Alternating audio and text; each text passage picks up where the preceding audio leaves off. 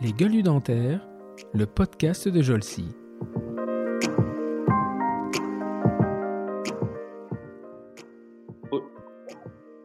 À l'âge de 13 ans ou aujourd'hui? À l'âge de 13 ans ou aujourd'hui? Mais en fait, je t'avoue que c'est tellement loin dans, dans, ma mémoire, je, je, me souviens plus. Non, mais en l'occurrence, j'avais écrit un sketch autour du, du à l'époque j'avais fait ce qu'on appelle la bar mitzvah, ma communion, et j'avais un pantalon en alpaga qui piquait, et une veste très cintrée qui me qui me boudinait. Et puis à un moment donné, euh, voilà, il y avait qu'à me, voir pour euh, pour, euh, pour déclencher le. Et j'avais fait un sketch autour de ça. Et puis j'avais j'avais travesti un peu, j'avais changé un peu les fables de La Fontaine. Je les avais j'avais modifié un peu les paroles et j'y avais mis un peu de, de mon de mon accent, de mon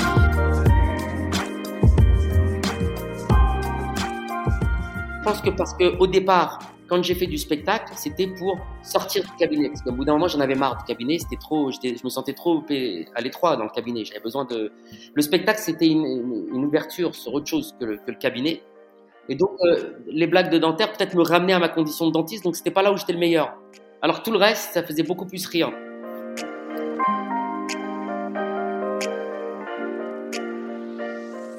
Il y, a, un, nouveau ton que j'ai adopté dans mes vidéos. Ce nouveau ton, je voudrais l'intégrer dans mon spectacle. C'est ce que je te disais, parce qu'avant c'était plus des sketchs. Là, je voudrais intégrer plus de stand-up, être plus sur le, le style de, raconter, du, enfin, du stand-up.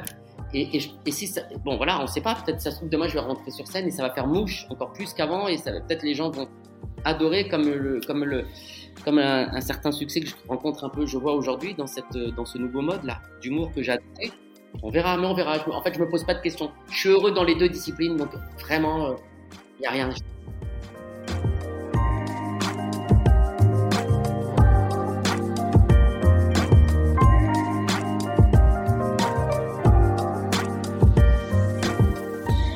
Bonjour et bienvenue pour ce nouvel épisode des Gueules du Dentaire, le podcast de la société Jolsi.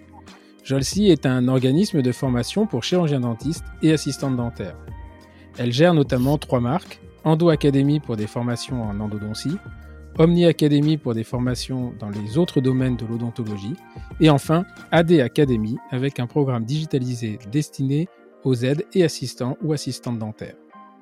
Pour ce nouvel épisode des Gueules du dentaire, je reçois un dentiste à mi-temps. Mi-temps car cette gueule du dentaire a deux vies, en tout bien tout honneur bien entendu. Une vie la journée et une vie le soir. Deux vies, deux métiers. Il aurait pu embrasser sa première vie dès le départ, puisqu'il s'est essayé à ses premières clowneries à l'adolescence pour faire rire sa mère. Apparemment, ça marchait. Mais la vie de saltimbanque lui a probablement fait peur, ou ses parents lui ont peut-être dit passe ton diplôme d'abord. Il attaque alors sa deuxième vie, celle du diplôme. Quelques années à Garancière dont il ne garde manifestement pas un excellent souvenir, lui assureront le gîte, le couvert et les vacances au Club Med pendant quelques années à venir. Le Club Med aurait pu l'aider, puisqu'il est ou a été un sacré tremplin pour beaucoup de ses confrères non dentistes. Ce n'est qu'en 2010 qu'il sortira de son ornière, par hasard, pour relever un défi, celui de faire rire l'assistante d'un collègue. Pour ses deux fois 20 ans, il ne s'offre pas une Porsche, mais il s'offre le théâtre des 10 heures à Montmartre et invite 100 personnes pour se produire. S'ensuit un DVD puis les cafés-théâtres et un second spectacle où il promet aux gens de redonner le sourire. Pour les seuls contacts que j'ai eus avec lui pour organiser cet enregistrement, c'est comme si on se connaissait depuis dix ans. Ce qui fait de lui en fait un vrai professionnel du spectacle, car il vous met à l'aise. Pour vous faire entrer dans ses confidences, il paraît même que sa femme, dentiste également, est fan, mais de moi. J'ai le plaisir de recevoir cette semaine, pour le nouvel épisode des Gueules du Dentaire, l'humoriste et docteur en chirurgie dentaire, Olivier Gage. Bonjour Olivier. Salut Stéphane. Oh là là, quel éloge. C'est bon d'entendre ça, c'est bon. ça été parfait. je sais pas, je sais pas, mais voilà, ça fait partie de mes, ça fait partie de mes les introductions où je m'éclate en fait. Alléluia. Je sens que je vais bien dormir cette nuit. Non, j'ai dit Alléluia, c'est génial. Je vais bien dormir cette nuit. C'était magnifique de s'entendre dire des choses positives sur soi. Ça change de, mon épouse, en fait. Merci en tout cas de, de, de, de, m'accepter, enfin d'accepter de participer à, ce, ce, podcast parce que c'est particulier et il n'y a pas beaucoup de dentistes qui sont artistes musiciens ou clowns ou voilà. Et les peu que j'ai que j'ai essayé d'approcher bah en fait on passe par des par des, des strates de responsables de je sais pas quoi enfin je sais pas quoi faire. Et puis après on n'a pas de réponse. Et toi tu as été vraiment très spontané.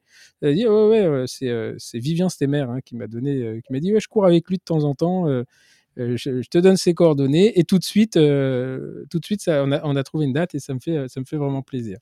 Alors Olivier, euh, est-ce que tu peux te présenter en tant qu'Olivier Gage? euh, voilà, pour nous dire un peu euh, qui tu es Alors oui, alors de temps en temps je, peux divaguer, hein. remets-moi sur le, droit chemin, hein, parce que ça se bouscule dans ma tête, on est plusieurs.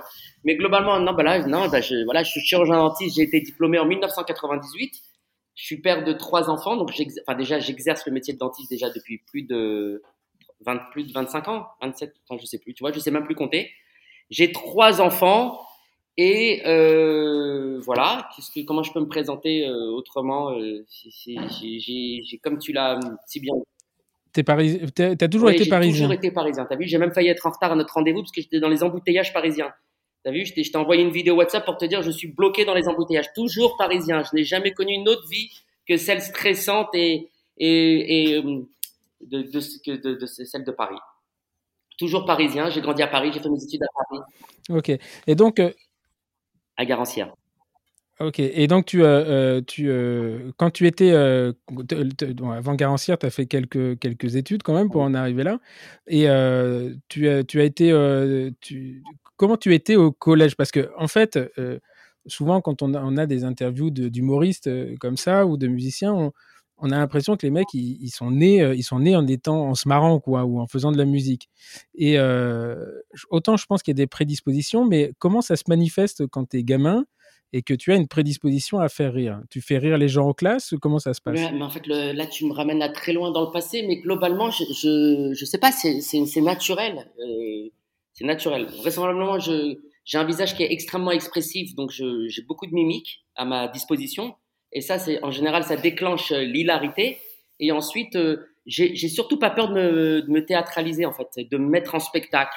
J'ai peu de tabous en fait, j'ai peu de freins, euh, tout en, étant, j'ai peu de freins. Je pense qu'il faut à un moment donné, il faut, il faut pas, faut pas avoir honte. il faut, il faut se jeter dans le bain. Et quand il y a du monde, en général, voilà, je me mets me mets pas de barrage ou de, je me mets pas d'obstacle à rigoler avec les gens en fait. Voilà, je, je, me, je, je démystifie je suis avec une assemblée, je démystifie tous les stress ou les tracts qui pourraient venir polluer mes relations avec les gens et je me, et je me marre.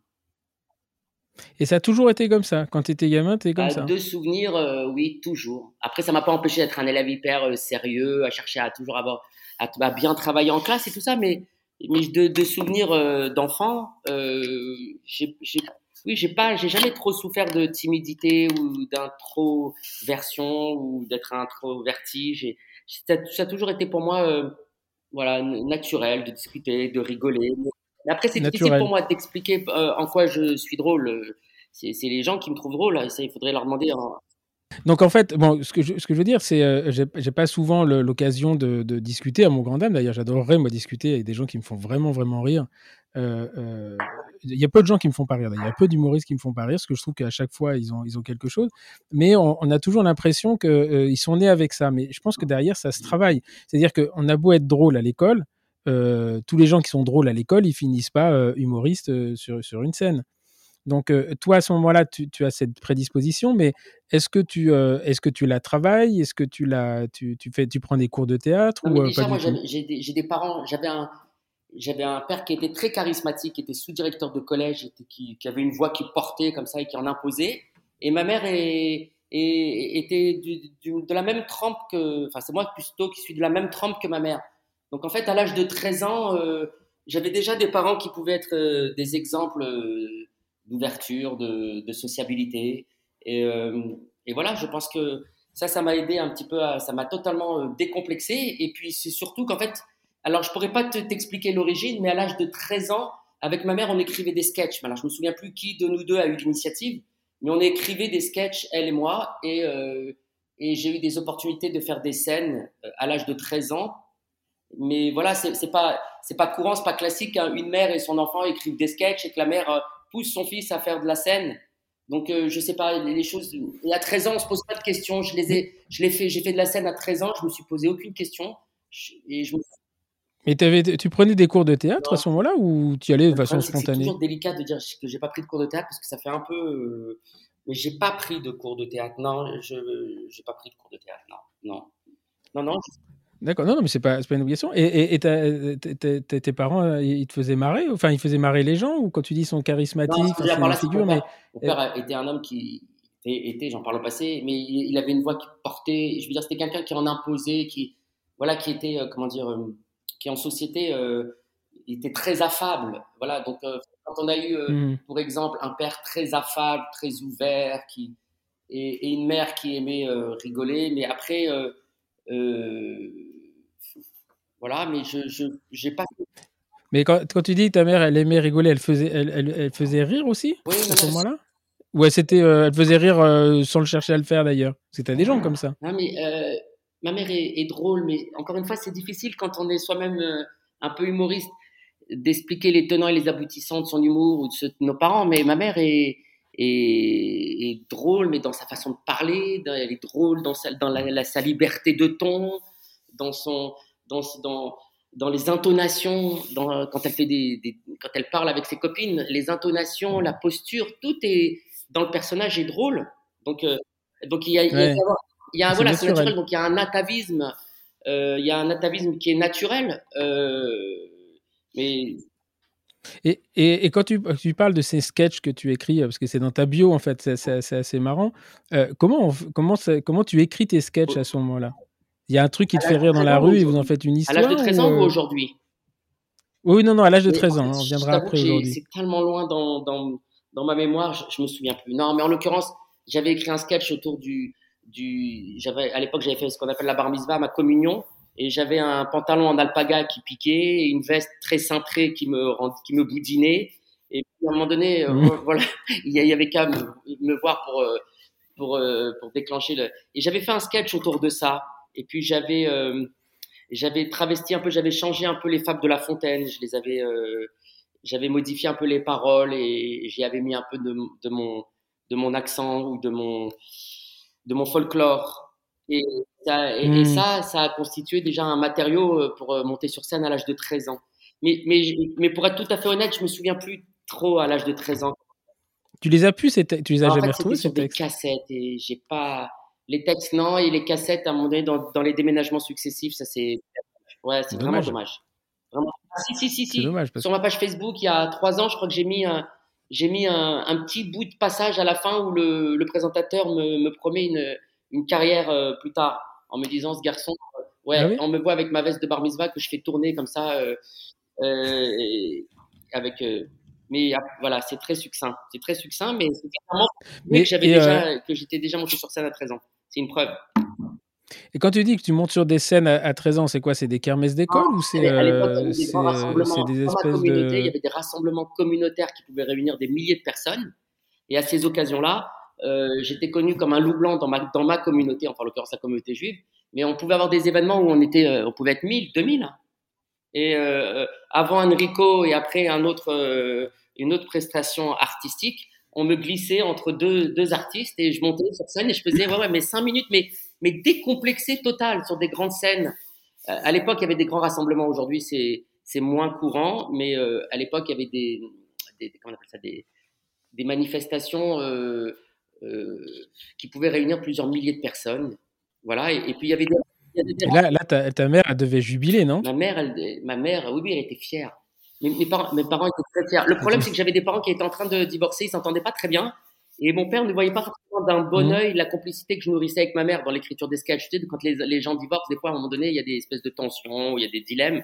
Et moi, comme j'étais très avec ma mère, mmh, voilà, mmh, ça plaisait pas toujours à, mon père. Donc il y avait une sorte, à la fois, j'étais euh, avec ma mère, c'était une sorte d'exutoire, on écrivait, on s'amusait. Mon père était très fier aussi, mais en même temps, euh, c'était tout ça était. C'est pour ça qu'à un moment donné, quand Boujna m'a repéré à l'âge de 13 ans, euh, mes parents étaient en plein divorce et puis les choses se sont pas faites. Euh, mon père a, a mis son veto ça, c'est pour le côté un peu moins, moins fun, mais, mais alors justement, parce que ça, effectivement, je l'ai lu dans ta, dans ta, dans ta bio, c'est à 13 ans, tu rencontres Michel Boujna dans ce genre de rassemblement ou comment ça se passe fait, un jour, je passe juste devant lui et il me remarque.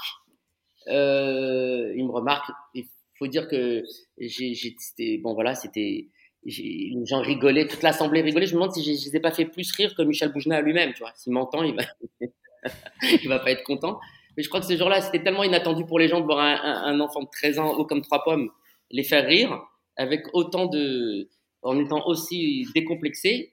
Voilà, puis Boujna m'a repéré. Et après, quand je te disais que j'étais connu comme un loup blanc dans ma communauté, c'est qu'il y avait l'émergence des nouvelles radios libres, et il y avait Radio J, en l'occurrence, qui est la radio juive. Et un jour, euh, il y avait Boujna qui était mon idole à l'époque. Et donc, dans un cadre, euh, c'était, c'était pas public l'émission à la radio, mais moi, j'étais un invité, j'étais exceptionnellement invité dans le public, parce qu'on me connaissait. Et, et, à un moment donné, quelqu'un est venu voir Boujna en disant, tu sais, le petit gamin que tu as vu sur scène il y a quelques temps, il est dans le public. Et là, l'animateur de radio m'a invité à rejoindre le, la table d'interview et je me suis retrouvé à, à donner le, la réplique à Michel Boujna. Voilà. À l'occasion d'une émission. Eh d'une émission comme ça, de façon totalement de façon totalement imprévue. Et là, Boujna, à l'antenne, fait la promesse de me donner une chance dans un de ses spectacles. Il dit à l'animateur il dit, il prend un témoin le public, il dit, cet enfant, il faut me laisser trois semaines à mois, on va faire des répétitions et dans un mois, il incarnera un de mes personnages euh, dans, dans, un spectacle. Je me souviens, c'était le, je devais passer le 31 décembre pour sa dernière et, euh, et finalement, ça s'est pas fait parce que je devais acheter la, la tenue de Michel Boujna. À l'époque, il avait euh, le, le, chapeau, les bretelles, ouais, la chemise, le pantalon bouffant et tout ça. Je devais acheter à l'identique, je devais être son clone, mais en modèle réduit.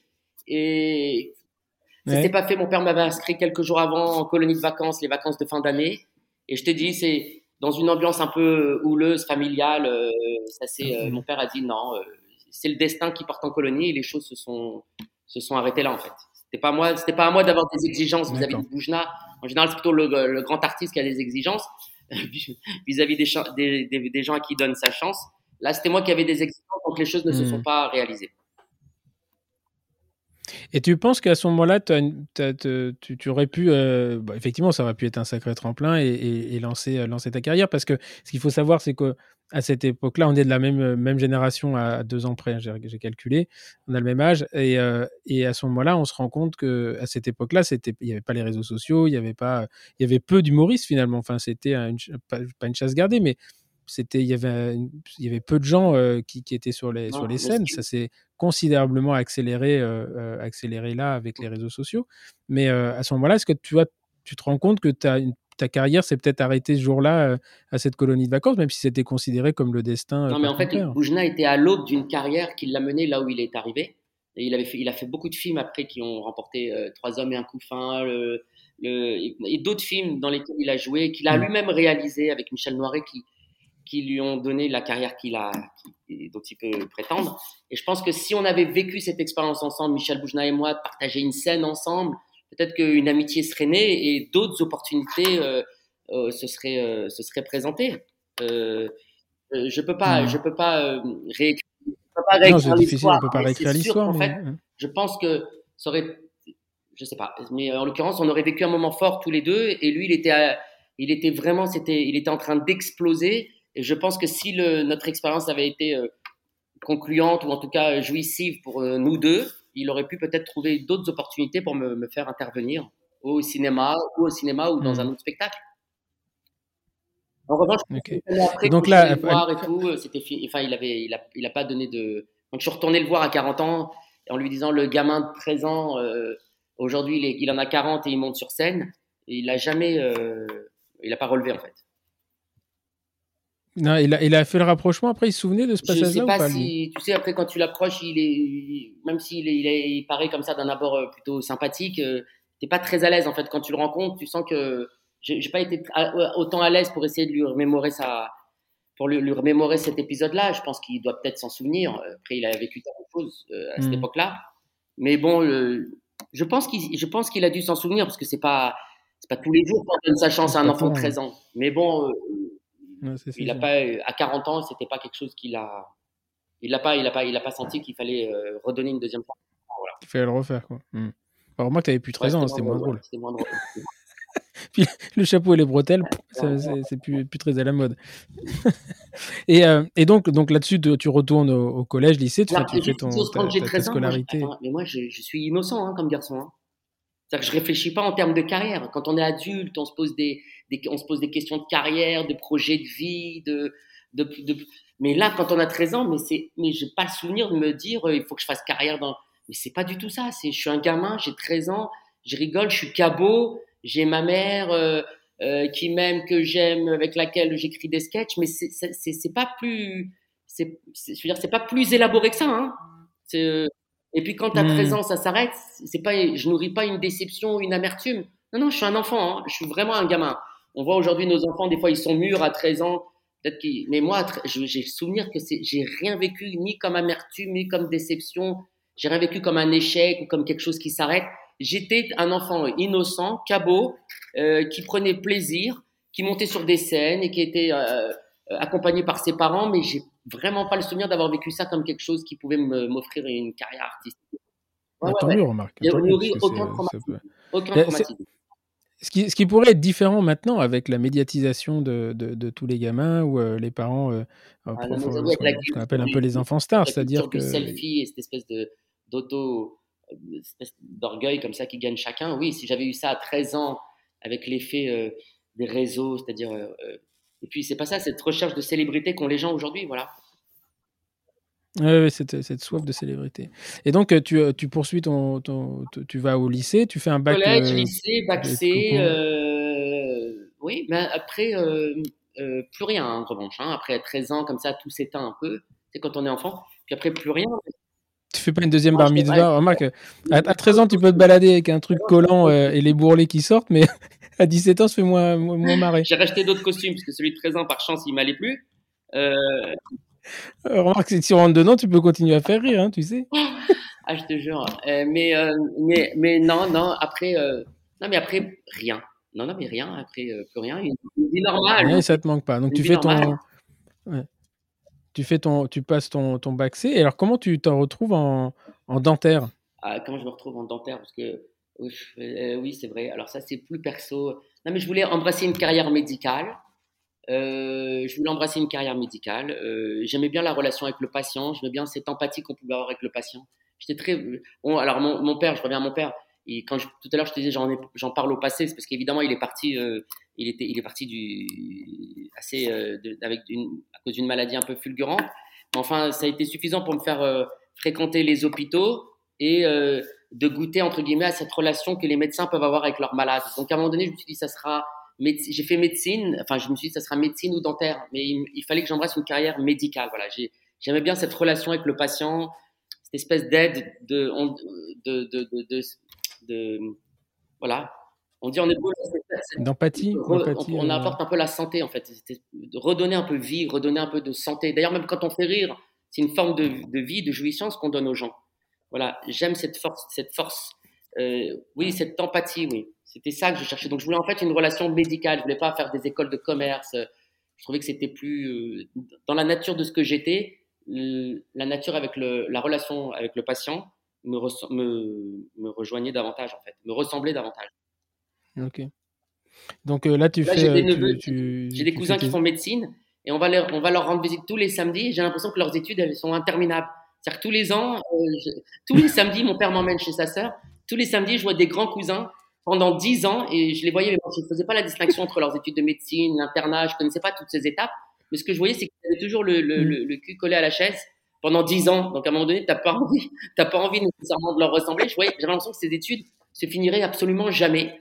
Et, donc je me suis dit, euh, mm. ça voilà. après je me suis dit médecine c'est bien, mais c'est peut-être un peu long. Et dentaire, euh, c'est pas comme médecine en termes de relation praticien-patient. Enfin, en tout cas, j'avais pas mesuré ça comme ça. Aujourd'hui, je pense qu'on peut, on peut, voilà, on peut être aussi, on peut avoir, on peut développer cette relation. Avec on s'est bien médicalisé par rapport à ce que c'était effectivement.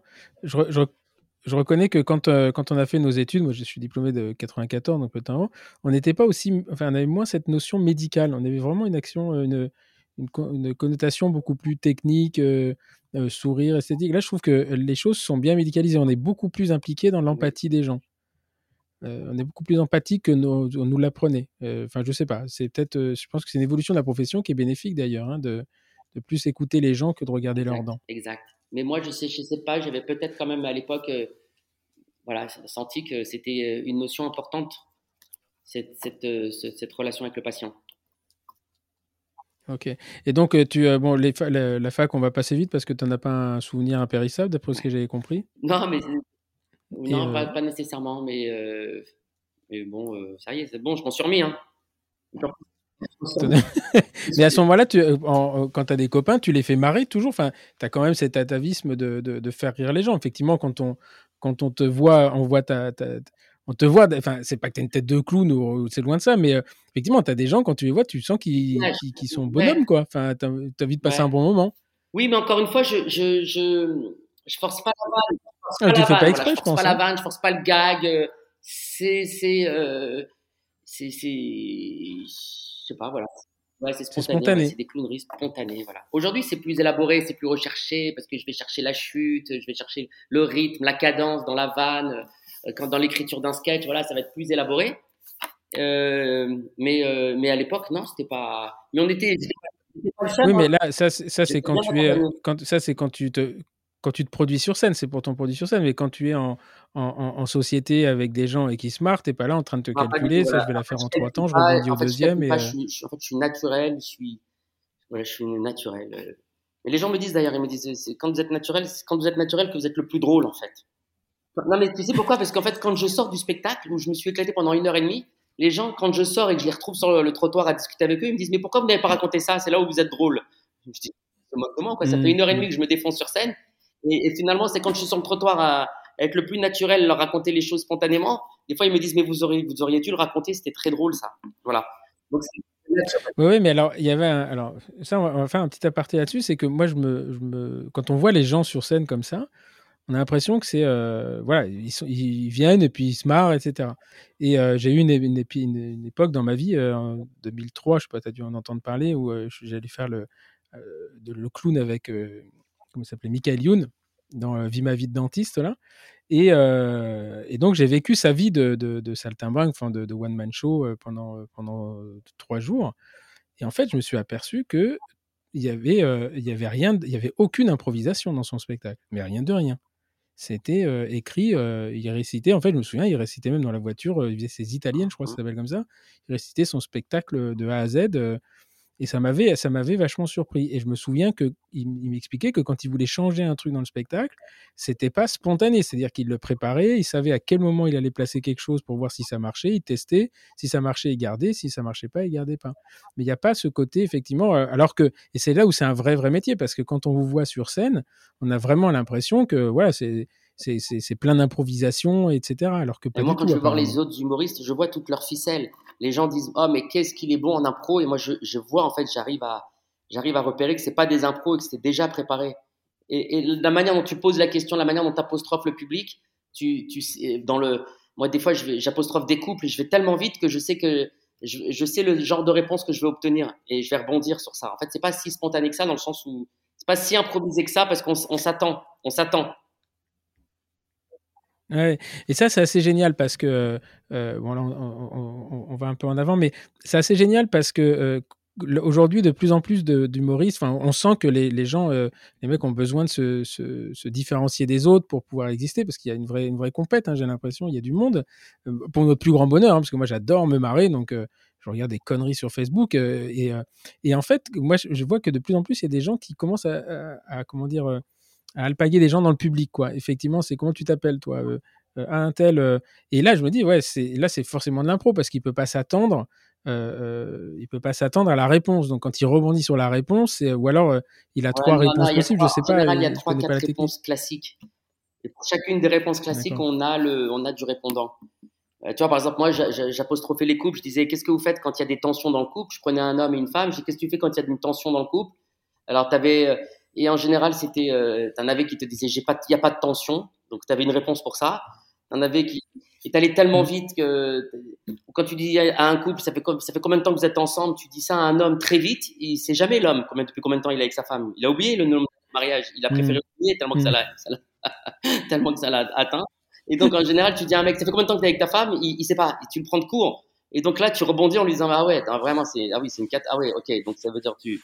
Non, mais euh, attention, quand je, je m'autorise quand même, parce que peut-être parce que c'est pas totalement mon métier, mais moi je m'autorise quand même à improviser sur scène. Hein.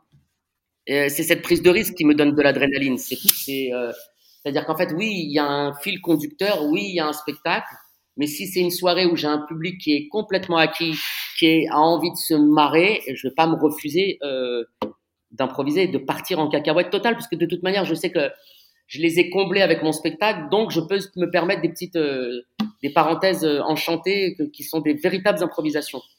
En revanche, si j'ai une soirée où le public est moins présent, il est moins acquis, je vais rester dans les clous. Voilà. Mais c'est la prise de risque qui est modérée. La prise de risque, elle est totale si, si, on, si le public est conquis.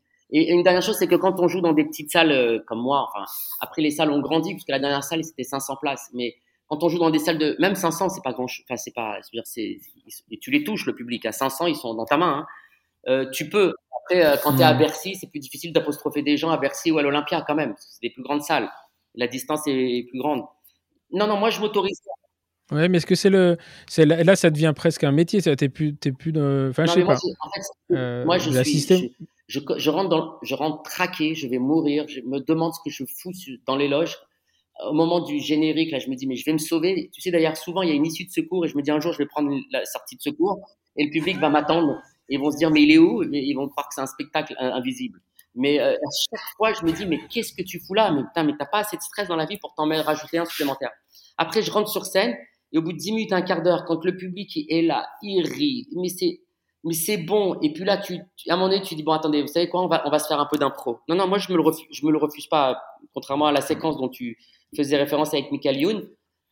Euh, et souvent, c'est dans la spontanéité, les gens, euh, la totale, dans un total lâcher prise, les gens, ils te jugent sur ça. C'est-à-dire qu'ils te jugent oui, puis après, tu as, as, aussi c'est l'accélération du truc. C'est-à-dire que je pense que quand tu fais, tu es dans l'improvisation, que tu sors une connerie, que ça marche, que tu vois qui tu as envie d'en sortir une deuxième. Et avec des potes. C'est-à-dire que là, tu es avec des potes, tu vas pas. Avec des potes. Mmh. Euh, après, moi, j'avais. Après, bon, ça, c'est. Il y avait des contingences. Moi, j'avais d'autres contingences. C'est qu'en fait, mon spectacle, comme il était déjà long et souvent, je jouais en première partie et il y a un autre artiste qui suit, je pouvais pas me permettre de trop euh, divaguer. En fait, pas me permettre de trop mmh. sortir de mon spectacle. Sinon, euh, je débordais sur le spectacle mmh. suivant. Euh, euh, tu vois, par exemple, une fois, je me souviens d'une soirée où c'était carton, où j'ai pas arrêté d'improviser. Il y avait Sandrine Saroche derrière moi. Tu sais, Sandrine Saroche, tu sais, c'est une humoriste qui est connue et qui passe à la première. Et j'ai eu un quart d'heure de retard, alors qu'elle-même avait une soirée. j'ai dû sortir avec 20 minutes de retard parce que ce soir-là, je me suis oublié totalement sur scène et j'ai et les gens ne, ne, te rappellent que les parts d'improvisation. Parce qu'ils sentent que là, là tu, leur, tu, tu, marques un point. Tu marques un point. Bah, c'est sûr, oui, mais c'est aussi que quand tu vas voir quelqu'un, en général, tu le vois une fois, deux fois, tu l'as vu un peu sur YouTube maintenant, tu as les DVD. Et donc, tu sais, euh, par exemple, il y a des sketchs que je connais par cœur. Il y a des sketchs de, de, de, de mes, enfin, des mecs qui vraiment me font rire. Toi, les sketchs de Gad Elmaleh, je les connais par cœur. Donc, quand à un moment, ils sortent, ils sortent du truc, et c'est là où tu es surpris. Et c'est pour ça que tu t'en souviens finalement. Ça, Les gens sur scène, ils te disent l'impro, c'est canon. Et puis quand tu apostrophes des gens, et quand tu es un, humoriste de mon, de mon acabit, c'est-à-dire bon, vraiment abordable et tout, les gens t'écrivent après le spectacle, c'est moi que vous avez apostrophé. Et plusieurs années après, je t'assure, je, je, suis dans des endroits inattendus, dans des circonstances, mais vraiment, tu as, des gens qui viennent et disent, vous vous souvenez pas, vous m'avez cuisiné avec mon épouse, d'ailleurs, je suis plus avec elle. D'ailleurs, les gens disent, d'ailleurs, je...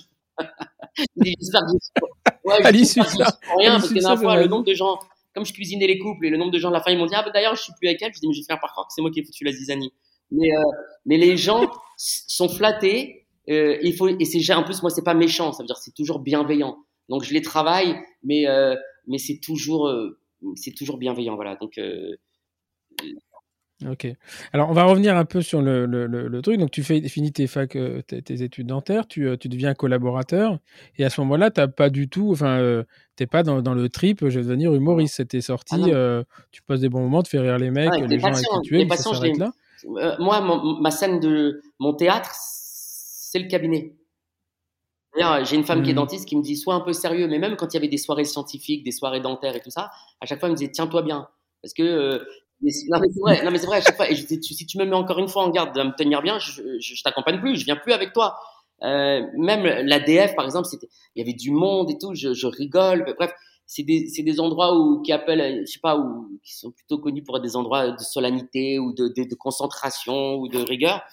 Mais après, je, mais moi, en fait, ma scène de jeu, c'est le cabinet dentaire. Donc, je pense pas à la scène, je pense pas du tout à une carrière artistique. C'est, c'est le cabinet où je mets à l'aise les patients, où je crée une complicité, où j'essaye de capter leur attention, de les faire rire et de les mettre dans, dans une situation où ils sont euh, confortablement allongés à mon fauteuil et, et disposés à recevoir mes soins dans les meilleures conditions. D'accord. Et donc là, ça, ça avance. Et puis un jour, euh, c'est Albert Pinto, hein, je crois, Ouais, que- si j'ai Albert, un truc que j'ai soir, vu, ouais, qui t'appelle et qui te dit euh, et qui te lance un défi, c'est de faire rire sa, son assistante pendant Non, 30 alors, minutes, c'est ça? Euh, non, en fait, Albert Pinto, un soir, euh, Albert Pinto, je le connais, on fait des, on, on se voit souvent en privé et tout, et puis souvent, je peux être le, le clown de la soirée ou je peux les faire rire. Et un soir, il me dit, voilà, à l'occasion d'une soirée de l'ADF, à l'occasion d'une soirée Alpha Omega, non, c'était pas son assistante, c'était la soirée euh, de gala Alpha Omega Oui. euh, pendant la période de l'ADF. Euh, à l'hôtel intercontinental et il me dit voilà il y a une soirée fais-moi écris-moi un sketch et fais quelque chose pour euh, les 150 euh, convives, voilà, ce soir-là. Et je lui dis, et, et sans me poser la moindre question, alors qu'aujourd'hui j'aurais réfléchi à mille fois, j'aurais mesuré les enjeux, les risques, j'aurais décliné. Là, je lui dis spontanément, je lui dis ok. Donc j'écris un sketch pendant 30 minutes sur la profession, sur euh, les comment on appelle ça, les protagonistes d'Alpha Omega, euh, Madame Albou, euh, Albert Pinto, Mm. enfin bref, à l'époque j'ai je te connaissais moins parce que je t'ai pas eu pour ni comme je t'ai pas eu ni comme professeur ni comme assistant. Non, je suis arrivé euh, bien à- Voilà. trois ans après. Mais moi. bon voilà, je, je parlais de Missika, Ifi Nolin dans mon spectacle et tout. Donc pendant 30 minutes en fait, je passais en revue les caractéristiques, les caractères des professeurs, des gens de la, des gens euh, de la profession connus. Et, euh, Mhm. et voilà. Et donc j'avais préparé un sketch. Et, et là, j'ai déclenché euh, l'hilarité de l'assemblée ce soir-là, de la première à la dernière minute. C'est-à-dire pendant 30 minutes, je parle de mon métier, des, euh, des gens, euh, et tout le monde, enfin les gens dont, à qui je fais référence, tout le monde les connaît, donc tout le monde les reconnaît Mhm. et tout le monde rit Mm. parce que moi je fais sauter tous les tabous, je fais, ou en tout cas je fais, je, je relève. Ouais, t'as pas de limite, voilà, j'ai toi, pas de t'en fous en limite. fait. C'est bienveillant, c'est pas méchant, j'ai pas de limite. Et là, en fait, j'évoque mes souvenirs peut-être de garancière, des rapports que j'ai pu avoir avec ces gens-là, mais sous un angle très humoristique et, et ça fait mouche. Ça fait mouche. Et ça fait mouche parce que tout le Ah, monde s'y retrouve finalement. 150 personnes, tout le monde s'y retrouve. euh. Et là, et là euh, j'ai Génial. 38 ans et de 38 à 40 ans, à chaque fois que je vais au soirée Alpha Omega, les gens me disent euh, Mais on se souvient encore de la soirée, de ce moment. Euh, et, et à 40 ans, euh, je me dis Mais attends, mais depuis le temps qu'on me parle de cette soirée-là, euh, je vais réaliser le rêve d'enfant de 13 ans. Je vais écrire un one-man show qui va s'appeler J'ai deux fois 20 ans. C'était la suite naturelle Mhm. de cet événement. euh, comment on appelle ça? Cet événement qui était la soirée Alpha Omega. Et Albert, je pense que- Donc là, qui est très, euh, le sketch, il est très axé euh, dentaire, enfin euh, de, de dentiste. Donc c'est- il s'adresse. Est-ce que est-ce qu'il passe, il passerait bien dans un public lambda ou non, non, parce que là, je t'ai dit encore une fois, je parlais de Messika, d'Ifi Nolin, Michel Albou. je faisais donc non, c'est vraiment qu'il y a des dentistes qui connaissent, qu'il y a des dentistes qui connaissent un peu, non, qui connaissent la profession, les facettes. et puis j'ai terminé après sur un sketch de Raymond DeVos que j'ai adapté à ma sauce, euh, sans dessus dessous. Non, mais je pense que c'était plus spécifique aux dentistes. Et ta, et ta femme, à ce moment-là, elle se fout sous la table ou elle dit Mais qu'est-ce qu'il fait Non, mais je pense que là, elle est, sur- elle est surprise parce que. Non, alors ce que j'ai oublié de te dire, c'est que d'abord, avant de faire ce sketch-là, j'arrive avec le, le sketch, je sais pas si tu connais le sketch du bac d'Albert Dupontel, qui est pour Oui, moi est un sketch magnifique. J'arrive avec ce sketch-là, j'arrive comme un. euh, j'ai André Sebac qui me présente, j'arrive, je fais ce sketch et je déclenche pas un rire. C'est-à-dire que les gens, ils se demandent ce que je fais là en fait. Je suis sur Mhm. J'arrive comme un cheveu sur la soupe. C'est vraiment, je suis, je suis pas forcément, c'est pas le moment le plus opportun. Les gens sont en train de s'installer. Tu connais ces soirées de gala où les gens s'installent, c'est Mm. un peu désordonné, c'est un peu très. in- Et là, j'arrive, je fais mon sketch, j'ai la- j'ai l'attention de personne et je fais un flop total. Et donc, quand je sors de, dès- quand je descends de l'estrade et que cette fois-ci le DJ m'envoie mon générique pour démarrer mon sketch, je me dis Olivier, si tu te rattrapes pas sur ton sketch que tu as écrit, mais c'est terminé, tu, ne, tu, tu rends ta blouse et tu brûles ton diplôme et tu ne refréquentes plus tous ces dentistes. C'est la honte, la chouma. C'est terminé. Tu, euh, tu seras euh, épinglé comme l'homme le moins drôle du monde. Et là, euh, miracle, magie du magie de mon sketch ou du direct, je sais pas. En tout cas, j'arrive et dès le, le jingle de, Michael Jackson, je rentre sur Michael Jackson, et là j'arrive et dans la dans la danse, dès le départ comme ça, j'arrive à, les capter et ça démarre. Ouais, ça démarre. Enfin, voilà, et, et, ta, et, ta, femme, à ce moment-là, bon, elle sait quand même que tu que, que, que, qu'on passe des bons moments avec toi, mais elle, elle, elle connaît déjà ce, euh, ce, ce, potentiel que tu as pour devenir euh, faire des one-man shows ou en fait elle le découvre quasiment ce Non, non, elle le connaît, elle le connaît. Elle le connaît. Ouais, moi j'adore quand je me vante et que je dis que ma femme, elle devait se fiancer quand elle m'a connu et qu'elle a quitté son mec avec qui elle était depuis 7 ans parce qu'elle me trouvait plus drôle que lui. J'adore quand je le lui rappelle en public, quand j'ai, quand des fois elle dit à mes enfants, ah, il est pas drôle votre père. Je dis ah bon, je suis pas drôle, mais en fait, tu veux que je te rappelle euh... Non, non, elle me connaît un potentiel, un effet comique. Elle me connaît un potentiel comique. Après, euh, elle connaît mon, mon, mon, passé, mais après jusqu'à relever le défi de monter sur scène. Non, je pense qu'elle aussi. Euh, je me souviens plus. Je me souviens plus dans quel état d'esprit c'était il y a 14 ans. Ce que je sais, c'est que je, je, je le referai plus aujourd'hui. 150 personnes, une soirée de gala les gens à table, je me dirais, je, me, je me mettrais tellement la pression que je pense que je, je refuserais. Mais tu le, tu le referais pas parce que tu sais les risques que, risques que, ça vaut. Mais à cette époque-là, tu n'as rien à perdre Comment? finalement.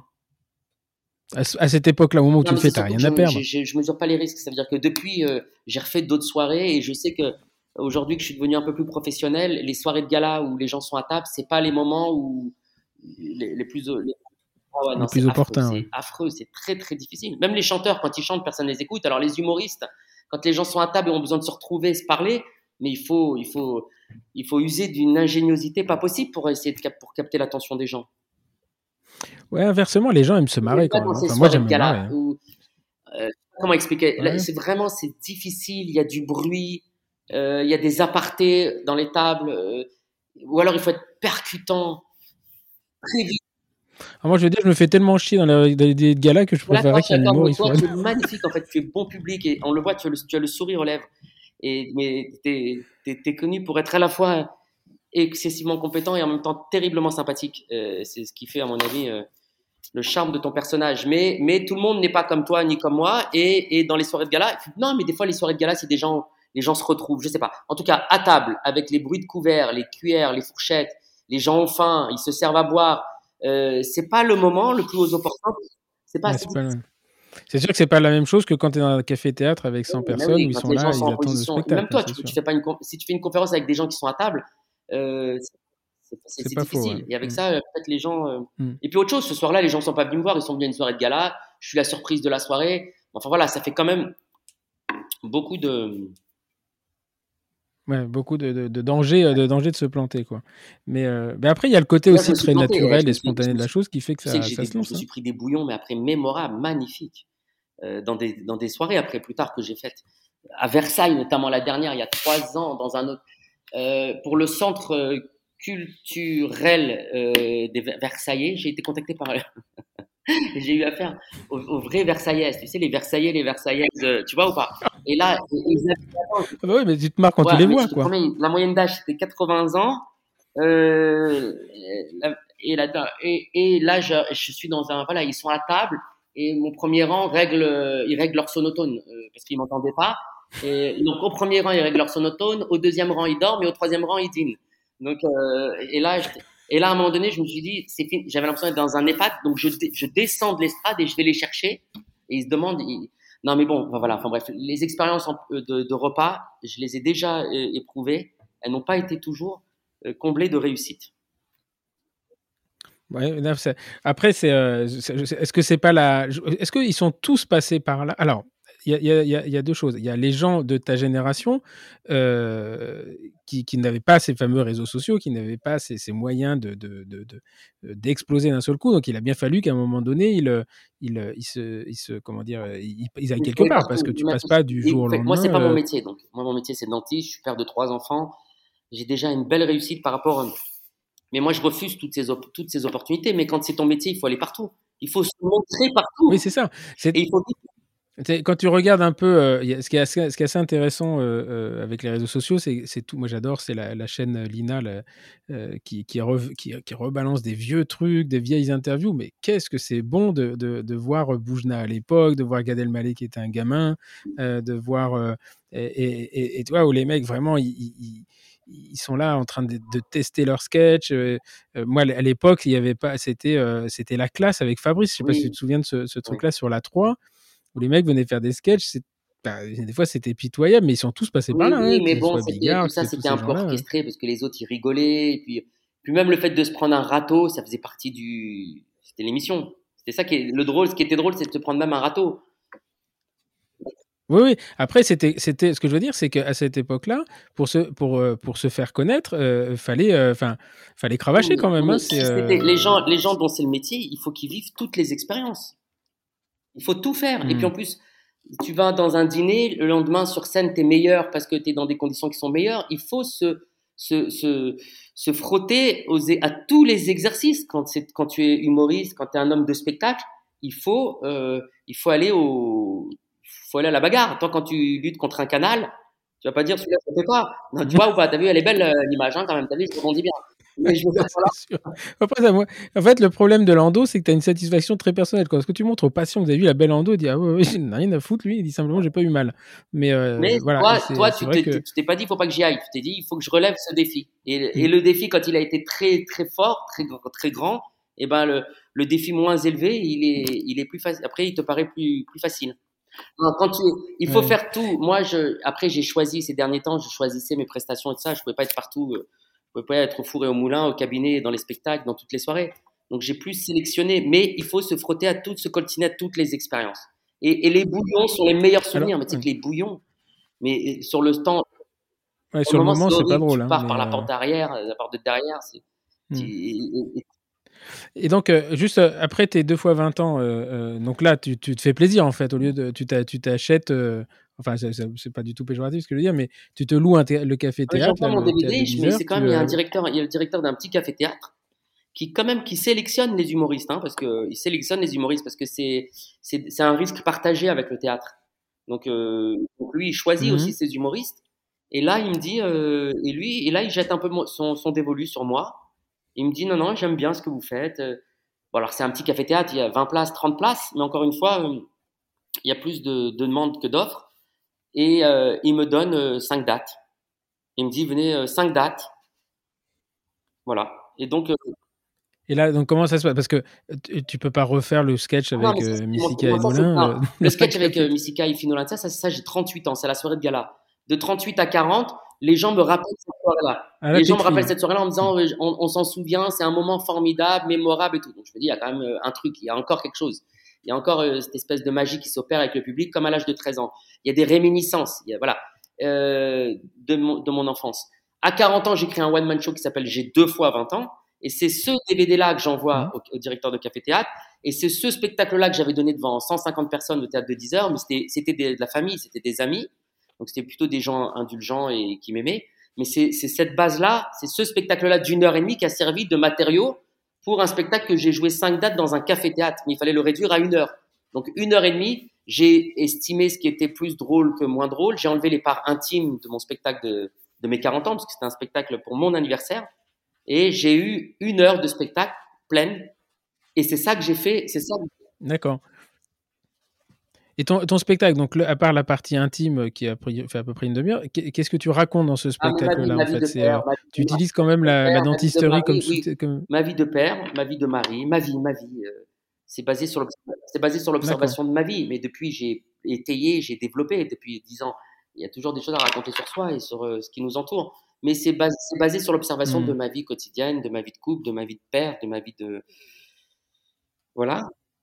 La vie au quotidien, quoi. et c'est pour ça que ça parle aux gens aussi. Il y a, 10-15 hein. minutes euh, d'anecdotes dentaires. Euh, mais après, je, ne me souviens même plus, en fait. Mais il y a, y, a, y a, des références aux dentaires, en fait, pendant 10 minutes, 10-15 minutes. Alors, les, références aux dentaires.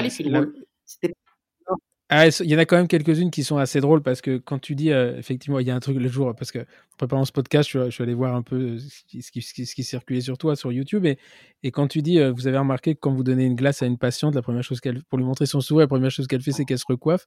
Et le jour, je sais pas pourquoi, quand j'ai vu ça, après, j'ai fait le test et c'est 100%. Ouais, ouais, le premier. ouais, ouais. Tu donnes la glace à une bonne femme, elle se recoiffe, à une femme, elle se recoiffe. Voilà, ça c'est le type de, de voilà, de, de... c'était dans le premier spectacle. Et ça, c'était non, ça, ça marchait, ça, ça marchait bien. Mais les, les 10 minutes, c'était pas les plus, les celles qui soulevaient le plus d'euphorie. Mais je pense que parce que au départ, mm. quand j'ai fait du spectacle, c'était pour sortir du cabinet. Parce qu'au bout d'un moment, j'en avais marre du cabinet. C'était trop, je me sentais trop à l'étroit dans le cabinet. J'avais besoin de. Le spectacle, c'était une, une, ouverture sur autre chose que le, que le cabinet. Et donc, euh, les blagues de mm. dentaire peut-être me ramenaient à ma condition de dentiste. Donc, c'était pas là où j'étais le meilleur. Alors tout le reste, ça faisait beaucoup plus rire. Et après, au fur et à mesure où j'ai commencé à grandir dans le métier d'artiste, je me suis rendu compte combien c'était difficile d'être artiste et j'ai et je me suis senti en paix avec mon, mon, avec mon métier de dentiste. Je me suis senti en paix avec le, ma condition de dentiste. J'étais même limite heureux de retrouver mon cabinet dentaire et mes patients. En fait, j'étais plus apaisé d'être dans mon cabinet dentaire et plus stressé d'être sur scène, même si c'était plus d'adrénaline, même si c'était plus jouissif. Malgré tout, à un moment donné, j'ai, je me suis retrouvé en paix dans cet équilibre que j'ai que j'ai entretenu avec mon métier de dentiste et mon métier d'artiste et quand je suis venu plus en paix euh, avec mon métier de dentiste, euh, j'ai pu faire d'autres blagues de dentiste et cette fois-ci c'était meilleur parce que j'étais plus en mmh. phase. Mmh. Était différente. Mmh. Et, le, et, donc à ce, à ce stade-là, tu, euh, tu ne, tu n'en vis pas de ça, c'est tu te marres, jamais, mais euh, pas de ça. Tant que tu, tant que tu t'appelles pas, tant que t'es pas un artiste, tu vis pas. Non mais moi je, je vis pas, je n'ai jamais vécu du métier d'artiste. J'ai vécu mais alors, par exemple, tu disais tout à l'heure, c'est un, un, un, risque partagé entre le théâtre et l'acteur. Dans, le premier, dans le premier théâtre, c'est-à-dire c'était, euh, c'était. Comment ça se passe justement? Ça C'est tu loues le théâtre ou, euh, ou c'est lui qui te paye ou tu le, prends le premier théâtre, quand c'est 30 places, c'est 50-50. Euh, en fait, non, c'est oui, ça veut dire qu'en fait, les, les, les, on va dire que non, c'était 40 places. Les 10 premières places, c'est pour lui, comme ça, il se paye, ça fait 100 balles ou 120 balles, et ensuite, c'est 50-50. Donc lui, il a intérêt, il a intérêt à avoir un artiste qui soit plutôt qui, qui, qui, lui plaise et ouais et qui estime pouvoir remplir. Mais moi, j'ai rempli pendant. Euh, donc en fait, je t'ai dit, il me donne cinq dates et euh, ça doit s'arrêter au bout de. Moi, j'envoie un mail à tous mes patients. Imagine-toi que j'envoie un mail à mes patients. Tu vois la confusion des gens, le conflit d'intérêts. Euh, heureusement que je n'étais pas un homme politique. Que moi, je, je t'explique. J'envoie à mes patients en leur disant votre dentiste se rêve d'une carrière d'humoriste. Alors vous l'avez connu pour de, comme dentiste, venez le découvrir comme humoriste. Mais en fait, les gens n'étaient pas très surpris. Et, et je t'assure, mais le plus spontanément du monde, ils ont adhéré, ils ont pris leur place. Et, et c'était merveilleux de retrouver ces patients. Alors, tu les vous vois au cabinet, puis après, quand tu les vois au théâtre, tu les vois spontanément, et quand tu les retrouves le lendemain, tu les revois parce que c'est plus le même contexte. C'est, tu deviens schizo, mais. Euh... Et là, les, les, patients rigolent. Alors, même s'ils ont de l'affection pour toi, ils rigolent. Alors là, tu dis, bon, attends, 13 ans, je faisais du spectacle. Pour mes deux fois 20 ans, j'invite de la famille et des amis, ça rigole. Bon, c'est normal, c'est parce qu'ils ont de l'affection. Mais là, c'est des patients, ça reste comme des étrangers, ils rigolent. Et puis tu commences à te dire, bon, euh, il y a peut-être un, quand même, euh, bon. Il y a quelque chose, ouais. Il y a quelque chose. Et donc là, ça, c'est ton premier spectacle. Hein. J'ai deux fois 20 ans. D'accord? Donc là, tu remplis et euh, finalement, il, te prolonge les dates. Il y a une artiste qui est démarchée. Il y a une, une, artiste qui jouait trois soirs dans la semaine, jeudi, vendredi, samedi et qui part au point virgule, au grand point virgule. Euh, c'était Bérangère Krief, une humoriste euh, est connue, Bérangère Krief. Elle part au point virgule, elle est démarchée par point virgule, et là, c'est là, c'est à partir de là d'ailleurs que sa carrière a décollé quand elle est partie, euh, produite par Jean-Marc Dumonté. Et là, elle libère trois soirs, et le directeur du théâtre, il, se tourne vers moi, il me dit, tu, veux un des trois soirs? Je lui dis non. Il me dit quoi? Tu veux pas? Je lui dis non, je veux deux soirs. Je lui dis je veux le jeudi soir et le samedi soir. Et là, je pars pour un trimestre, deux soirs dans la semaine, et c'est rempli. D'accord. Donc là, ça veut dire qu'à ce moment-là, tu joues deux. Euh, ah oui. Donc tu l'as tes deux soirs moi, par semaine. Cinq dates, normalement, c'est fini. Si Bérangère Krief, elle quitte pas le point virgule, c'est terminé. Mais je me pose pas la question de, de je, vais, je vais en faire un, je vais en faire dix ans. C'était juste la, la, la, continuité de mon anniversaire. Stop, point barre, c'est fini, terminé. Hmm. Tu vois? Et là, euh, Bérangère s'en va, je te donne un soir, je dis je veux deux soirs. Et là, je lui dis, c'est plus tes conditions, mais voilà, je te paye là. Alors pour le coup, là, je me, je me paye ma salle et je lui dis, euh, je prends tous les risques à 100%. Et voilà, il me dit, ok, bingo, on démarre. Et donc là, jeudi, samedi soir, il y a du monde. Alors, il y a de la famille, il y a des cousins, il y a des amis, il y a toujours les patients qui viennent. Et puis là, tout d'un coup, progressivement, je commence à me faire connaître dans les. J'essaye de, de, de, me faire connaître dans les comités d'entreprise. Et pourtant, c'est des petits théâtres, des tout petits Mhm. cafés-théâtres. hein. Ça s'appelait La Cible à l'époque. C'était du côté de Pigalle et Lebout. Il y avait deux théâtres en fait qui se faisaient face, qui appartenaient au même propriétaire. La Cible, pour l'anecdote, c'était un ancien euh, pipe show. C'était une scène où, tu sais, où les femmes Mhm. se, se, se tournaient autour d'une barre là. En fait, ils avaient enlevé la barre, mais ils avaient, ils avaient gardé la scène. Ils avaient gardé la scène, c'était une scène ronde et, et c'était un théâtre comme ça, mais c'était un lieu très très insolite. Les gens étaient comme en a, autour en arrondi, mais mais tu touchais les gens en fait. C'est-à-dire tu rentrais sur scène, moi je me faisais dessus tellement que j'avais peur et les gens étaient à 20 cm de moi. Et là, t'es es dans le Mhm. bain. Hmm.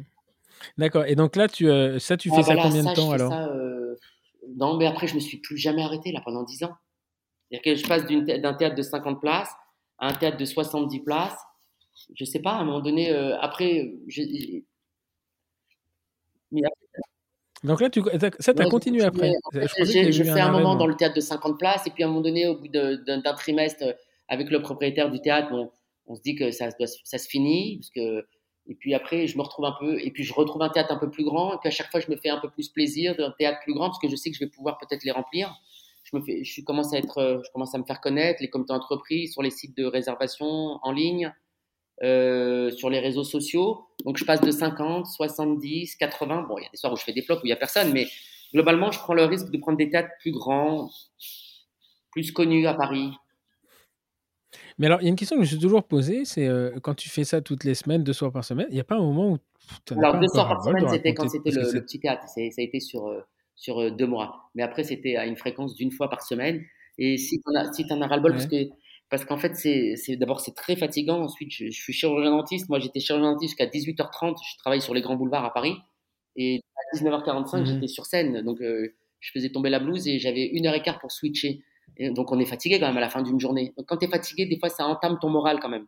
Entre le, trac, le, le stress, plus la fatigue, tout ça, ça peut entamer quand même un peu ton moral. Donc, à un moment donné, tu peux en avoir ras-le-bol. Oui, parce que tu as, un peu l'impression de raconter, enfin de réciter le, toujours le même sketch, même si je conviens, Oui, je oui, conviens oui, que ça doit être un petit peu différent quand même d'une soirée à l'autre, je- mais à chaque fois, même pas tous les quatre mois, mais oui, tous les trimestres, je faisais rentrer des nouveaux sketchs en fait. Et progressivement, le spectacle se transformait. donc c'est-à-dire que tu es, dentiste, tu vas jouer une fois par semaine, et en plus il faut que tu trouves le temps pour écrire C'est sketchs parce que ça scolaires. s'écrit pas comme ça sur un, sur un de table. En fait, tout ça, ne, se- se- ne- dans mon esprit, se nourrit. Enfin, mon esprit de- euh, avait travaillé ça. Et pendant les vacances scolaires, euh, on- avec mon époux, en général, on prenait les vacances scolaires. C'est de là où, où j'accélérais la- la- l'élaboration du sketch. Moins pendant la- moins pendant l'activité, plus pendant les vacances scolaires, mais sur un thème que j'avais déjà un peu, un peu élaboré dans mon, dans mon, dans mon esprit. Non, sinon, c'est vrai qu'on on s'ennuie. Non, mais ce qui est difficile, c'est que quand t'es pas connu, Stéphane, c'est euh, c'est difficile de remplir des salles. Euh, Quand tu fais pas de télé, quand tu fais pas de radio, quand t'es pas médiatisé, donc tu as, le sentiment que ce que tu racontes, c'est hyper drôle, tu as l'impression d'être le numéro un au monde, mais ta, mais ta salle est vide. Et donc, en fait, c'est- ta salle est vide, donc à un moment donné, tu veux bien faire rire, et puis toi, tu es plein d'enthousiasme, tu es plein d'énergie, mais quand je dis ta salle est vide, ça veut dire t'as pas autant de, de, de public, tu vois. Et puis quand t'as, moi j'ai vécu pendant les attentats, euh, quand il y a des attentats, les salles se vident. Quand il y a des, euh, il y a des intempéries, quand il neige, Mm. quand il vente, quand il pleut, nos salles se vident parce qu'on est des petites salles. Donc les gens, euh, tu comprends, quand tu vas voir un grand humoriste et que tu as pris ta place six mois à l'avance et que ça vaut 100 balles, tu vas en général, même s'il neige, vu qu'il vend, tu vois. Euh, par contre, quand tu as une place qui vaut Mm. 15 balles et, qui, et que les conditions sont pas bonnes, euh, en général, tu y renonces. Non, en fait, c'est des conditions, les, les humoristes, quand ils sont pas connus, quand ils sont pas médiatisés, c'est des conditions qui sont difficiles. C'est lab- c'est laborieux. C'est laborieux. Et qu- qu'est-ce qui, f- qu'est-ce qui fait que tu continues alors? C'est une forme de défi ou c'est parce que tu te fais Parce plaisir ou euh, parce que tu euh, Comme tous, euh, dans la vie, on, avance. En fait, ce qui te, ce qui te donne du- de la satisfaction, c'est de te dire, je suis plus le même, je suis pas le même que, ce- que celui de la semaine dernière. Je suis meilleur sur scène. Je réagis mieux aux impros. Je, je, quand je suis sur scène, j'ai moins le trac. En fait, tu sens que le métier, il entre. Et tu te dis, mais merde, je me suis fait chier, je me suis emmerdé du temps où j'étais totalement néophyte, où, où j'étais pas bon, où je, je pouvais perdre, je pouvais perdre prise sur scène. Et là que je deviens meilleur, que je, je capitalise toute cette, euh, tout ce métier, c'est un moment d'abandonner. Euh, J'ai jamais été aussi bon que là, avant que ça s'arrête, là, avant le Covid. j'avais un, je sentais, je, me sentais gorgé de, de, confiance, de métier. Parce que, voilà, on n'est pas les mêmes dentistes aujourd'hui qu'on l'était il y a 20 ans. Euh, quand on rentre dans notre cabinet avec nos patients, dans notre exercice, voilà, c'est, on n'est pas les mêmes. Et en fait, sur scène, ça, c'est un métier. c'est un métier. Donc, je sentais ce qui me donnait du, punch, ou en tout cas, ce qui me donnait pas envie d'arrêter, euh, alors que alors que c'était laborieux, que c'était difficile, parce que je m'occupais de tout, moi, de la résa, de ma promo, de la promo, de l'animation. C'est moi qui animais les réseaux sociaux, Instagram, Facebook. Euh, j'appelle le théâtre entre deux patients pour savoir si les réservations sont, montent. Je répondais aux sollicitations diverses et variées. Ça pouvait être des interviews. J'ai fait des télés, j'ai fait des, j'ai répondu à des articles de presse et tout. Mais quand tu gères tout ça avec ta fatigue de ta fatigue naturelle de métier de dentiste et de mmh. père de famille, bon, la fatigue des fois, elle peut entamer ta motivation, elle peut entamer ton moral. Mais bon, après, moi, j'ai mmh voilà, j'ai de l'énergie. Je suis connu pour être énergique. Mais euh, c'est sûr, tu, par exemple, quand je faisais une télévision et j'ai fait, des, j'ai fait TF1, j'ai fait, j'ai fait le JT de 20 heures, un 1er mai. J'ai fait le mhm. magazine de la santé euh, de Michel Simès. Et j'ai fait une chaîne sur Énergie 12. Dès que tu fais une télé, ta salle, elle se remplit pendant un mois et demi, deux mois minimum. C'est-à-dire que les réservations, ben oui, ah c'est un effet incroyable. Euh, la télévision, c'est, ça, ça potentialise ton, c'est énorme. Eh, c'est vraiment le rendez-vous à ben pas rater alors. Et comme je, moi, je, comme je suis pas du métier, donc je faisais pas tant que ça de télé, donc les peu de télé que je faisais, c'était ça cartonnait. Et là, pendant deux mois, tu t'arrives sur scène, ta salle est remplie, t'as plus déjà ce, ce, ce souci là, cette contingence de, de, remplir sa salle, de remplir ta salle, et tu peux t'adonner pleinement à ton, à ton métier d'artiste. Mais quand ton métier, imagine que toi, au lieu d'être exclusivement endodontiste, tu fasses la stérile, tu passes les commandes, tu, tu comprends? Hmm. Tu remplisses les dossiers, euh, mais dis-moi, ton exercice, il serait pollué. Alors que là, on, on, a intérêt à. Mais à ce moment-là, le, t'as pas de, t'as pas d'attaché de presse, t'as pas, t'as pas tout ça. Non, t'es trop petit pour avoir tout ça en fait.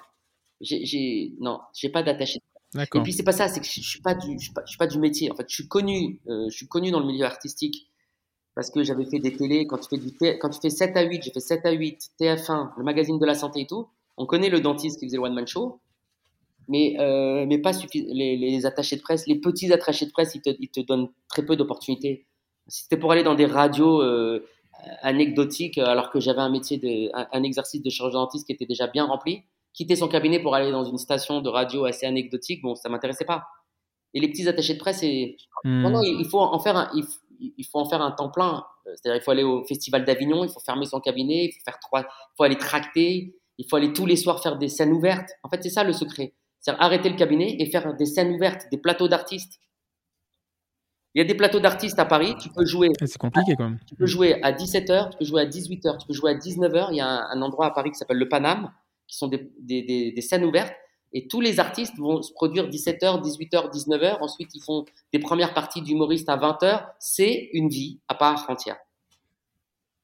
Moi, le seul plateau d'artistes que j'ai euh, le seul plateau d'artistes que j'ai fait, c'était un soir, comme je jouais au théâtre Le République et qu'il est dirigé par le comte de Boudarbala. Le comte de Boudarbala, un soir, il me dit Bon, bah, puisque tu joues dans le même théâtre, euh, euh, est-ce que tu veux. J'organise un plateau d'artistes le lundi soir? Et c'était la première fois que je faisais, en sortant du cabinet un lundi soir, que je faisais un plateau d'artistes, que j'acceptais parce que j'étais crevé en mmh. fin de journée. Et j'ai rencontré Samy. Boudarbala est devenu mon ami, et tous les humoristes qui étaient là ce soir-là sont tous devenus mes amis. C'est-à-dire qu'en fait, si tu les fréquentes pas, si tu vas pas, si, tu les vois pas dans ce cadre-là, tu restes en dehors du métier en fait. Et pour réussir, il faut être, de plein pied dans ce métier. C'est dans le réseau. Alors ça, c'est intéressant parce que justement, c'est ça ressemble à quoi? Alors nous, on connaît un peu le, le milieu, enfin moi, plus le milieu des confrères, de la confraternité, qui est pas toujours d'ailleurs très facile d'ailleurs, mais et ce milieu de d'artistes de, qui devient, enfin l'impression que l'on a, c'est qu'il y, y, a de plus en plus de gens, enfin moi, je, trouve que le Covid a eu cet effet-là, c'est qu'on a découvert sur des réseaux sociaux, mais des mecs, moi, qui m'ont fait, mais qui m'ont plié en deux. Alors que euh, globalement, voilà, on avait l'impression que les gens se lâchaient. Il y avait des gens euh, euh, qui devenaient, qui, sortaient des, blagues, des sketchs, des conneries, mais vraiment très très drôles. Donc on a l'impression que bah, ils, sont quand même de plus en plus nombreux, sauf que il y a peu d'élus à la fin. Comment ça se passe ce milieu? C'est un milieu qui est sympa ou c'est un milieu hyper compétitif? Je veux pas, je veux pas. En fait, je suis pas dans mais pour être tout à fait honnête, tu sais, moi j'ai un pied dedans, un pied dehors. Hein. Euh, donc en fait, je t'ai hmm. dit, je, je, je, je, suis plus à l'extérieur. Donc je les fréquente, je les fréquente pas. Je, je, je te dis, je vais pas faire des plateaux d'artistes. mais je sais que, je sais que évidemment, il y a une rivalité très très forte. Et il y a des clans, il y a des groupes en fait. Euh, et puis il y, a des, il y a des artistes qui s'aident, qui s'entraident, mais euh, je en fait je connais pas très bien, je connais pas trop de l'intérieur en fait ce milieu-là. Je connais pas trop de l'intérieur ce milieu-là. Mais de, de, de c'est parce que c'est humoristes, ils me disent qu'il y a une rivalité qui est très forte en fait. C'est-à-dire que si tu fais partie d'un théâtre et qu'il y a des humoristes dans ce théâtre, à la rigueur, il, peut y avoir une, une, confraternité entre eux, mais euh, euh, en général, ils se tirent la bourre. Ils, et puis il y a peu d'élus, et puis il y a peu de producteurs, donc il faut se faire repérer par les producteurs, et donc ça. Et puis il y a. Ah oui, c'est en fait la, la, la, compétition, elle est à ce niveau-là, elle n'est pas au niveau du public, parce qu'à la limite, moi, plus il y a de Maurice, plus, plus, plus on est servi, plus on est content globalement. Mais c'est plus au niveau de la de l'élection euh, des producteurs, c'est ça ce que tu veux dire que la, compétition L'élection des producteurs, euh, je pense que c'est plus à ce niveau-là. Mais, mais encore une fois, euh, j'ai pas, je suis pas rentré dans le milieu. Je, vraiment, je, je le hmm. vois de l'extérieur. Euh, j'y mets un pied, mais pas, pas totalement. En fait, ce qui, est, ce qui est intéressant, c'est que euh, effectivement, tu, tu, euh, tu, dis que c'est pas ton métier, enfin, c'est pas ton premier métier, ton, ton métier qui te fait vivre, ça reste chirurgien dentiste. Et on a la chance de pouvoir en vivre à peu près correctement. On a la chance d'avoir une flexibilité énorme dans l'organisation. Donc, globalement, c'était un bon choix. Parce que si tu avais été médecin, ça aurait ah été différent. C'est un bonheur. Aménager son, Déjà, tu finiras à peine tes études, là, à l'âge que tu as. C'est ça que je te dis, ouais. en fait, tu es déjà, es, es déjà euh, dépassé. Ouais, ouais, non, non, moi, je me suis régalé. Bon, après, euh, je sais pas si on va en parler, mais je viens d'acheter mon cabinet. Imagine-toi que je suis quand même le plus vieux dentiste, de, un des plus vieux dentistes. Oui, ce que tu as été. Alors, ça, ça m'a fait rire parce que quand tu m'as, tu m'as, on a, on a repoussé la date, tu m'as dit là, là, je comprends pas, il faut que je fasse des travaux. Je viens ah d'acheter un cabinet. Et sur ça, je suis retourné dans, je suis retourné dans ton CV et je lui ai dit, mais attends, mais euh, c'est que tu m'as dit non, non, mais j'étais collaborateur jusqu'à en fait, Le dentiste avec qui je travaillais, il était heureux. Il avait un collaborateur qui était expérimenté. Et j'avais 5 ans, je faisais, ça fait 10 ans que je suis sur scène, donc je quittais le cabinet, je, voulais m'occuper de rien et j'étais sur scène. Et là, euh, comme il avait 75 ans, il voulait prendre sa retraite, il a eu peur du Covid. C'était où je, saisissais l'opportunité d'acheter mon cabinet, là où j'exerçais depuis 26 ans, ou alors j'étais à la rue. Donc là, j'ai pas le choix, et là, je suis mais débordé. je suis un dentiste, mais je, prends toujours cette image du TGV. Je suis à 300 km/h. Je sais pas quand le théâtre va reprendre comment je vais faire pour revenir à la cadence que j'avais avant, c'est-à-dire qui était une cadence quand même qui était plus compatible avec ma vie d'artiste. Alors c'était quoi ta c'était quoi ta, ta, cadence lundi, mardi, jeudi, euh, vendredi quand même de mais je travaillais de 10h à 18h, lundi, mardi, 4 jours dans la semaine, de 10h à 18h. Donc, euh, et je terminais à 18h, à 18h30, j'étais chez moi. Aujourd'hui, je commence à 8h30, je finis à 21h. Donc, euh, j'ai ma patientèle, j'ai hérité la patientèle du dentiste euh, dont j'ai racheté. Mais je, je, suis, mais je suis sous l'eau, je sais pas comment je vais faire. J'ai l'esprit, les sclérosés total. Le week-end, il se libère, donc j'écris des sketchs le week-end, je fais mes pitreries sur les réseaux. Mais sinon, euh, il va falloir que, il va falloir que je, je, réduise drastiquement quand je vais reprendre le théâtre. sinon, tu peux prendre un euh, collaborateur aussi. Il y en a qui me demandent un chargeur à Chirel, ça va couper. Le chargeur, s'il te plaît. Euh, oui, oui, mais pour prendre le collaborateur, je te dis, il faut que je fasse des travaux dans le cabinet, donc ça va encore engendrer d'autres. Déjà hier, parce que toi, toi tu es dans le cabinet où tu travaillais, donc tu, travaillais bien en tant que collaborateur et, euh, chez quelqu'un. il faut euh, que je refasse des travaux parce que la déco est un peu vieillotte. Donc mon cabinet, ça va encore, mais la déco du gars qui j'ai acheté, c'est un peu vieillot. Il y a des travaux de réflexion. Il y en a pour quatre mois euh, au bas mot. Donc en fait, je sais que les hmm. mois qui m'attendent vont, vont être. mais il va falloir, voilà, quand les théâtres vont rouvrir, que je vais revoir tous les artistes se produire, que moi-même je vais être spectateur, l'excitation va revenir à son comble. Et là, à mon avis, je vais, hmm. je vais reprogrammer des dates dans un théâtre. Simplement, il va falloir qu'à un moment donné, euh, ce serait intéressant qu'on en reparle, mais il va falloir que je me, que je, je réduise mon activité. Mais alors, comment tu fais d'ailleurs? Tu dis, je vais reprogrammer des dates dans un théâtre. C'est-à-dire que là, tu vas retourner. alors là, on ne sait pas trop quand ça va rouvrir. Mais... Maintenant, à Paris, le dentiste qui fait du one man show, euh, Olivier Gage, enfin vraiment, en toute modestie, je suis connu. Je suis connu. Euh, donc en fait, je vais les, je vais, euh, je vais contacter des théâtres parisiens. Euh, bah, je jouais au théâtre Le République, qui est un beau théâtre je vais les recontacter, je vais dire salut, c'est Olivier Gage. Euh, ils vont me dire les créneaux qui restent de disponibles. Après, comme je suis plus sûr de rejouer à la cadence d'une fois par semaine parce que c'est quand même très éprouvant, euh, je sais pas, je vais voir. Mais enfin, en tout cas, maintenant, je me suis fait des amitiés dans le, dans le milieu. Euh, donc, euh, je pense qu'on me donnera l'opportunité de jouer. Donc là, c'est prévu, euh, enfin, là on enregistre, hein, on, est, on est à peu près mi-mai, donc euh, euh, c'est prévu comment le, le, retour? Tu as, un peu plus d'informations ou pas, Tous mes confrères humoristes, là, parce que j'en soigne beaucoup, Je sais qu'ils reprennent le 1er juillet parce qu'il y aura plus le, il y aura plus le couvre-feu. Donc ils reprennent tous le premier, et beaucoup reprennent le 1er juillet. Moi, euh, de, de, traditionnellement, j'ai arrêté le, en mois de juillet. Je, je, jouais toute l'année, donc en mois de juillet, c'était mes vacances estivales. Donc je pense pas que je vais reprendre en juillet. Et puis en plus, je pense que je vais changer le ton de mon spectacle. C'est-à-dire, je vais reprendre le spectacle que j'avais pour partie, et puis je vais y intégrer tout ce que j'ai fait récemment sur les réseaux sociaux, les sketchs qui ont le mieux marché sur les réseaux sociaux, qui, est, qui sont des sketchs qui, sont, qui, qui ont un ton différent de ce que j'avais dans le spectacle. C'est-à-dire que là, aujourd'hui, je raconte des histoires sur le ton du badinage. Je suis plus naturel aujourd'hui dans mes vidéos euh, sur les réseaux sociaux. Et il faut que je l'intègre dans mon spectacle, ce côté stand-up, en fait. Avant, je faisais plus des sketchs et mmh. maintenant, je voudrais, avant, je faisais plus des sketchs et maintenant, je voudrais que ce soit plus, euh, euh, un peu plus de, je vais intégrer du stand-up. D'accord. Et alors, tu, euh, bon, le, le, j'ai cru comprendre quand on a préparé le podcast que tu n'étais pas un, un, féru de la, de la, technologie, mais euh, par contre, la technique d'utiliser les réseaux sociaux pour ça, tu es, es, familier avec ça? Tu, je, Non, mais j'exploite pas. Je, je, je, vois mes. Ouais, en fait, je, je, je, fais les actes les plus basiques, je publie, c'est tout, mais je suis pas sûr d'exploiter euh, abonner. Enfin, je suis pas sûr d'exploiter de manière totalement optimale les réseaux sociaux, tu vois. Mais bon, j'ai un compte D'accord. Mais ça te permet quand même d'entretenir ouais, ta, ouais, ta clientèle. J'ai gagné 14 000 fans en un an quand même sur Facebook. Ouais. Ah oui. Après, sur Instagram, j'en mmh. avais 8 000. J'ai été piraté, je suis retombé à zéro. Là, je suis laborieuse. Ah ouais, ouais, c'était terrible. Et je, euh... Comment ça, non, comment ça t'as été piraté Je sais pas. Un jour, j'ai plus, j'avais plus de, j'avais plus la main sur mon compte Instagram en fait. Je sais pas qu'est-ce qui. En fait, il faut mettre une double sécurité. C'est-à-dire qu'en fait, si on rentre sur ton compte Instagram, il faut que tu reçoives un message. Il faut que tu le valides sur ton portable. J'avais pas cette double sécurité. Je sais pas ce qui s'est passé. En tout cas, le fait est, c'est qu'un jour, j'ai pu, pas pu rentrer sur mon compte et on m'a enlevé l'intégralité de mon contenu. Donc, je suis passé de 10 000 à 0 et là, je remonte laborieusement à 4 000. Mais enfin, je suis à 24 000 sur Facebook. Et le compte Twitter aussi, il faut le faire vivre. Et, et, tu sais, tu sais comment on est, nous, on veut tout maîtriser, tout contrôler. Des fois, les dentistes, on veut.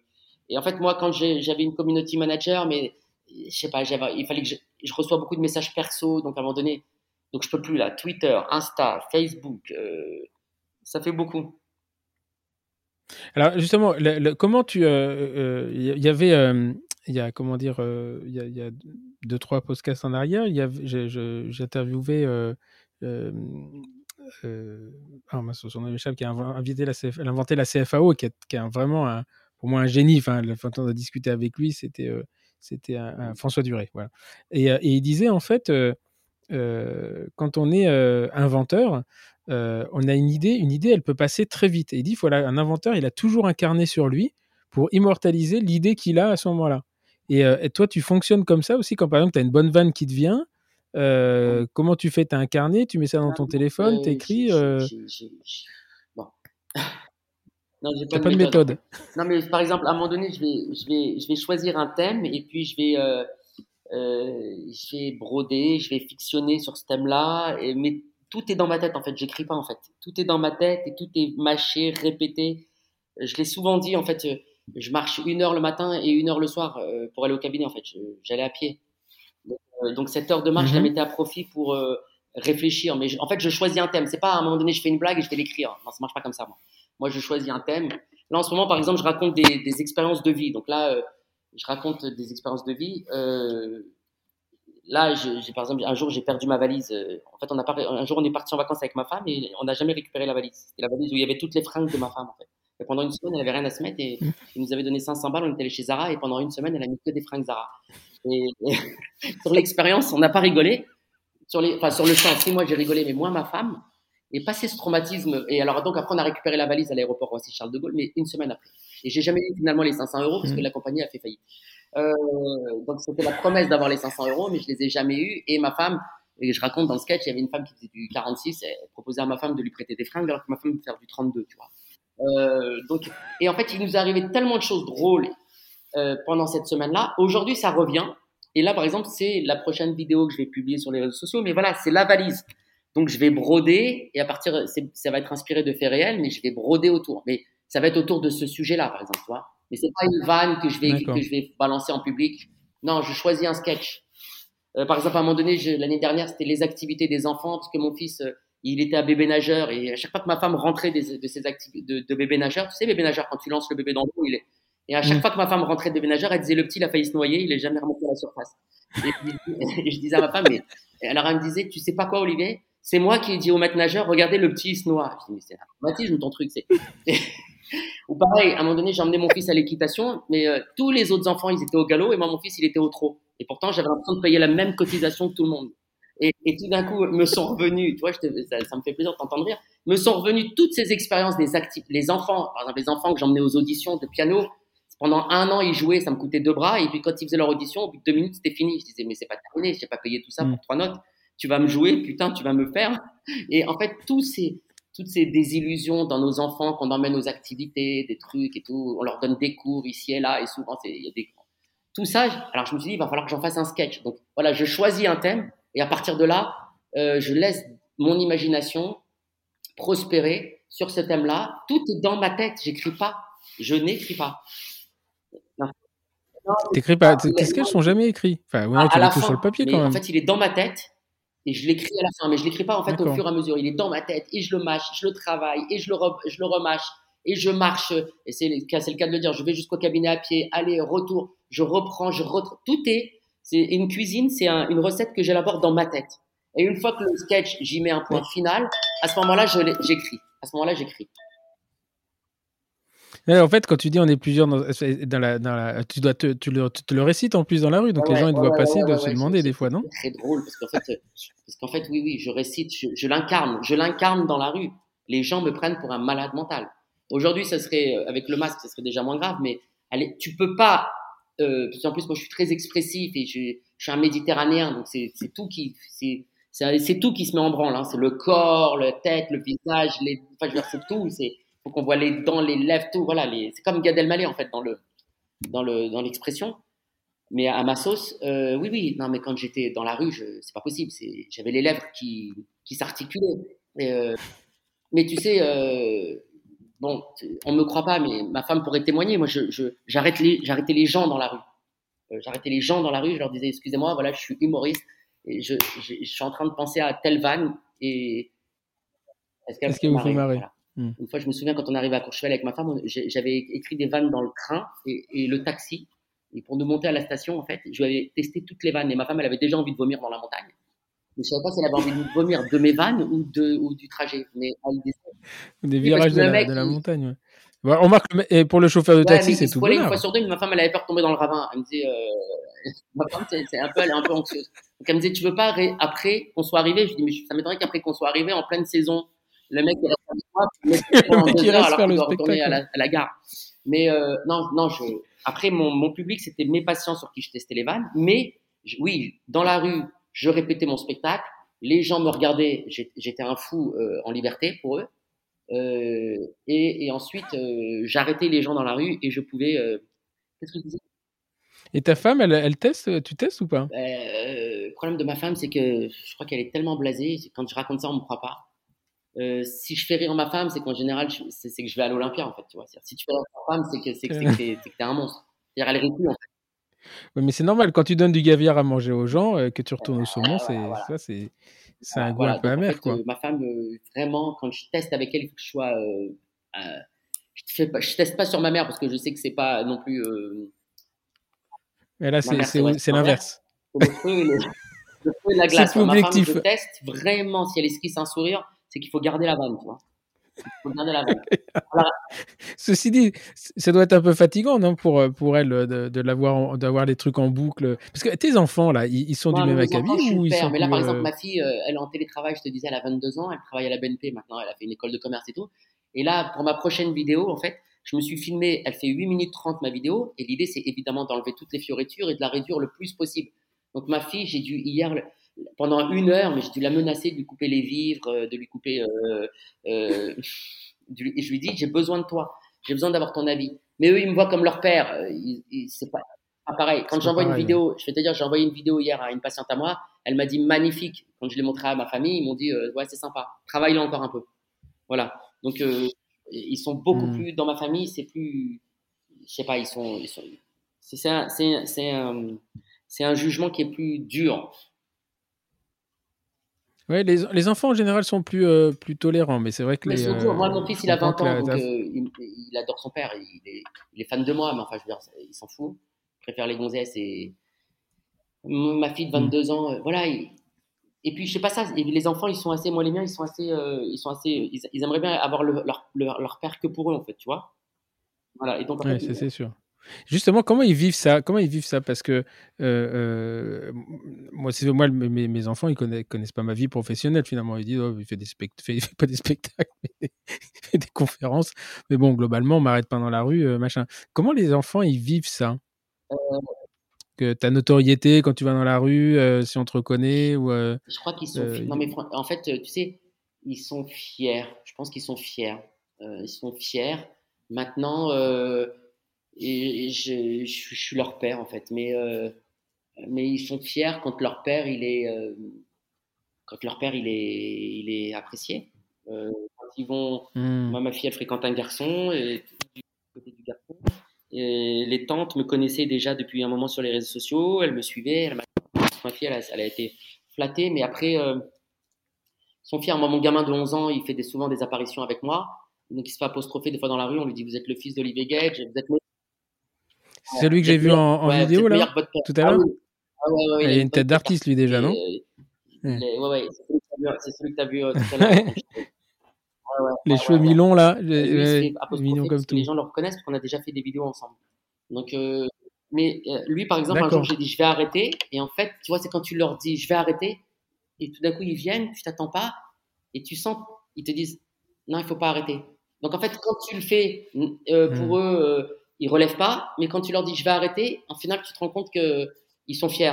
Ils sont Ah oui, bien sûr, bah, c'est normal, hein. euh, c'est normal. Et tu sens que, bon, euh, je pense que les deux, les deux aînés, euh, il y en a un qui est plus parti sur HEC, je crois, l'aîné, elle travaille déjà, mais le troisième, là, tu sens qu'il aurait un, potentiel pour aller dans un milieu artistique ou... Ouais, terrible. Bah, moi, la photo que j'en ai vue, je me suis dit... des vidéos par WhatsApp où on, est tous les deux, des fois, on fait des vidéos ensemble, mais il est d'un naturel déconcertant. Et, et en fait, moi, je Mmh. Bah, il a quitté, à 13 ans, souviens-toi. Hein. Euh, mon fils, c'est l'enfant du théâtre. C'est-à-dire que quand euh, euh, Albert Pinto, je reviens à 38 ans, quand il me fait monter pour la soirée de gala, mon fils, il a 3 mois. Moi, je dis Albert, c'est pas possible, je fais pas mes nuits là. Il fait pas ses nuits, le gosse, je dors pas. Et Albert, il me dit, je veux rien savoir, mmh. je t'attends dans 3 mois à la soirée de gala. Donc l'enfant, il a baigné, il a vu son père de 38 jusqu'à aujourd'hui, il en a 12, dans le théâtre. il a fait des, il est monté sur, avec moi sur scène. Euh, il est monté plus d'une fois sur scène avec moi. Il m'a même donné une fois la réplique sur scène. Euh, j'ai joué en Guadeloupe, il est monté hmm. sur scène. J'ai joué à Jérusalem, à Tel Aviv, il est monté sur scène avec moi. Donc euh, c'est l'enfant du théâtre. Euh, et tu as vu la bouille qu'il a. Et en plus, il fait des apparitions avec moi. Et, il le fait le plus naturellement du monde. Franchement, il se force pas. Donc ouais. Et puis Et c'est justement si, connaissant toi, toi, tu connais un peu le milieu qui est, qui est quand même un peu dur. Est-ce que si demain il te dit, papa, je veux faire ça, tu le laisses faire ou Là, pour le coup, tu le ferais faire des, tu lui ferais faire des cours de théâtre. Oui, c'est pas lui qui est demandeur. Hein. Des fois, je lui dis, euh, il est là, il fait des apparitions spontanées, il est derrière, il passe, euh, on garde la prise parce que tout d'un coup, finalement, il y a une sorte de fraîcheur, il y a une spontanéité. Euh, mais euh, c'est pas lui qui est demandeur. Si je sentais que déjà il, nourrissait quelque chose, mais qu'il y avait un côté un peu, peut-être, je sais pas.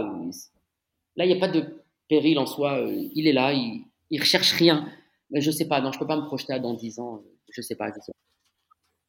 D'accord, donc là pour l'instant c'est pas des c'est pas des sketchs, c'est pas comme euh, comme il y a un humoriste qui s'appelle Boudère euh, qui fait ça avec son fils. J'ai pas vu Boudère, mais je sais que pendant le confinement il, lui donnait des, des cours, c'est ça, il dispensait les cours, il faisait les cours à la maison. Ouais, enfin, il, justement, il, se ridiculise par rapport à son fils. C'est-à-dire que son fils lui pose des questions, je sais pas, il doit être en, maternelle ou encore élémentaire, il pose des questions, il te fait semblant de savoir.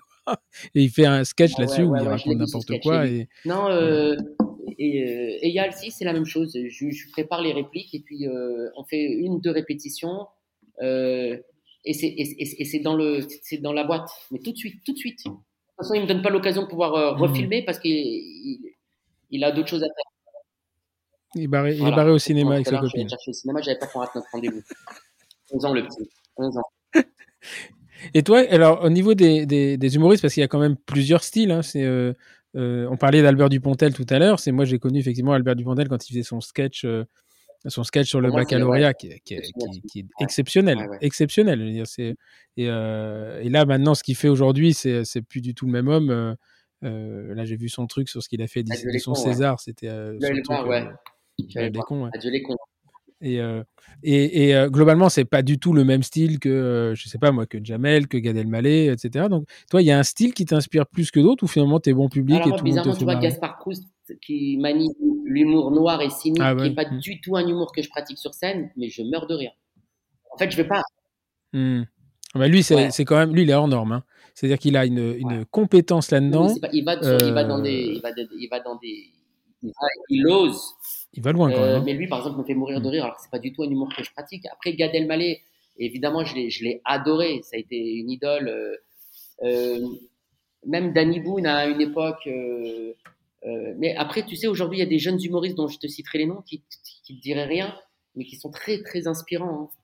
hein. Euh, des... Bah, j'aurais bien que tu me donnes les noms parce que alors moi j'adore aller à la pêche de gens, des gens euh, pas connus. Là j'en ai, ai écouté un hier, alors je me souviens plus de son nom. Il fait un sketch sur le nombre pi. Euh, non. tu connais ça? Ah, je vais retrouver son. Faut que je retrouve son nom. Le mec, est... en fait, il fait un, un espèce de spectacle. Le mec, il a appris le nombre pi, euh, je, je sais pas, 8000 décimales. Et donc, euh, il fait un sketch humoristique là-dessus. C'est vraiment, vraiment excellent. Voilà, Je, verra- connais on pas, je connais son- pas son nom. Je vais avoir du mal à, le- à le retrouver. Mais euh, voilà, et il y a effectivement, il y a, y a eu ces écoles là, le Jamel Comedy Club, etc., qui ont fait sortir des, des, des, des gens. Mais moi, je, mais moi, je m'aperçois d'un truc quand même, c'est ceux qui me font le plus marrer, c'est ceux qui sont partis de, la base, enfin, qui ont une, une, croi- une croissance un petit peu plus, euh, un peu plus euh, lente mais solide. Euh, toi, j'ai plus de mal avec euh, comment elle s'appelle, avec les paillettes. Bon, elle me fait, elle me fait rire, mais je sais pas, c'est pas, c'est pas, je m'esclave pas quoi, je me barre, me barre pas. dessus. Après, j'ai découvert des mecs comme Boudère par exemple, le mec me fait rire, il est bonomial quoi, il a une bonne gueule. Voilà, mais j'ai quand même une grosse préférence euh, quand tu réécoutes les sketchs de, de Thierry Le Luron ou des choses comme ça, c'était quand même exceptionnel. Enfin, pour moi, c'était euh, Raymond DeVos. Euh, Raymond DeVos, ça, ça reste quand même, euh, c'est inégalé Moi, encore. hein. Enfin, il n'y a pas. pas longtemps, j'ai posté sur les réseaux sociaux sans dessus dessous et parler pour ne rien dire. Tu les as pas vus ceux-là, les sans dessus dessous et Mm. parler pour ne rien dire Je les, je les ai fait à ma, je les, donc oui, De Vos c'est une référence. Après, une fois je me suis, je, des fois, bon, il faut- j'ai besoin de tout parce que chacun apporte sa, son étincelle. hein. De Vos c'est dans la, la magie du verbe. Gad Elmaleh c'est la magie du, du geste, de la mimique. Euh, pareil pour Danny Boone. Mm. Euh, voilà, après tous ces grands artistes, je trouve qu'ils ont eu un, c'est difficile, ils ont, ils ont, ils ont été tellement des, ils nous ont tellement, ils ont, c'est des inspirateurs, des inspirateurs, mais aujourd'hui, je pense qu'ils ont un peu de mal à se renouveler. C'est pas, je vais pas me courir maintenant pour aller voir Gad Elmaleh ou Danny Boone ou Florence Foresti, mais en leur temps, c'était, euh, c'était, Mm. ils ont créé, ils ont, ils ont créé une, une manière de faire de l'humour, un style, un style quand même. Mm. et Mm. rien que pour ça, on peut leur en être redevable euh, à vie. Mais euh, voilà. Mais j'ai pas de, j'ai pas de, j'ai pas d'idole en particulier. J'ai pas de. Il y a des sketchs d'anthologie de Gad Elmaleh, Sébastien, Sébastien. Tu sais quand le père, là, il- son fils, il est au lit, Mm. il dort. il- Enfin, il y a des sketchs d'anthologie de Gad Elmaleh, évidemment. Mm. Euh, Ouais, mais tu vois, par exemple, j'ai revu, euh, alors, c'est un vieux de la vieille, hein, il y avait, comment elle s'appelait, Muriel Robin qui a refait le, le truc. euh, pff, ça m'a fait bizarre en fait parce que Parce elle a repris ses sketchs, euh, elle a repris ses sketchs, euh, toi. Non, enfin je l'ai vu, moi je Ah, l'ai vu sur scène, j'aime bien les voir sur scène un- parce que t'as pas du tout la même ambiance. ça fait has-been. Ouais, ça- ouais, exactement. Ça fait vraiment. euh, toi, en plus, c'était au moment où elle, euh, elle s'était chiquée avec Bigard, etc. Mais euh, j'ai trouvé que c'était. euh, Oui, ça va plus vite euh, je sais pas. Ça faisait réchauffer, ça faisait. euh, toi, bon, le sketch du restaurant, il est drôle, mais l'addition, toi, On l'a entendu, on l'a entendu, mais il reste d'anthologie l'addition. Mais en fait, ce qu'il y a, c'est que quand elle vient, on a envie de la voir Mm. dans un nouveau registre, dans des nouveaux sketchs, et elle nous ressasse les mêmes sketchs. Donc, comme on les a vus et entendus, au bout d'un moment, c'est sûr que ça fait un peu has-been. Ouais, c'est vrai. Parce que tu regardes, par exemple, euh, Bi- Bigard, qui, le sketch de la chauve-souris, ça restera un truc. À l'époque où il sort ça, c'est un truc exceptionnel. Et euh, c'est des sketchs que je connais par cœur. Aujourd'hui, il me fait moins, le moins sketch marrer. Quoi. Monsieur euh, Seguin euh, ou quand, quand tu le revois aujourd'hui le sketch, Mm. mais tu te dis merde, j'ai rigolé sur ça. Ça te fait beaucoup moins rire. Évidemment, ouais. Il y a Mm. des passes, il y a des modes, euh, il y a des et puis il y a un nouveau rythme aujourd'hui et puis il y a il y a une nouvelle vague. les humoristes aujourd'hui, ça va très vite, ça. Et puis tout d'un coup, il y a des choses qui paraissent euh, voilà, qui paraissent un peu euh, eu égard à ce qui se fait aujourd'hui. Des fois, c'est jugé à l'aune de ce qui est fait aujourd'hui et puis du coup, ça paraît moins drôle.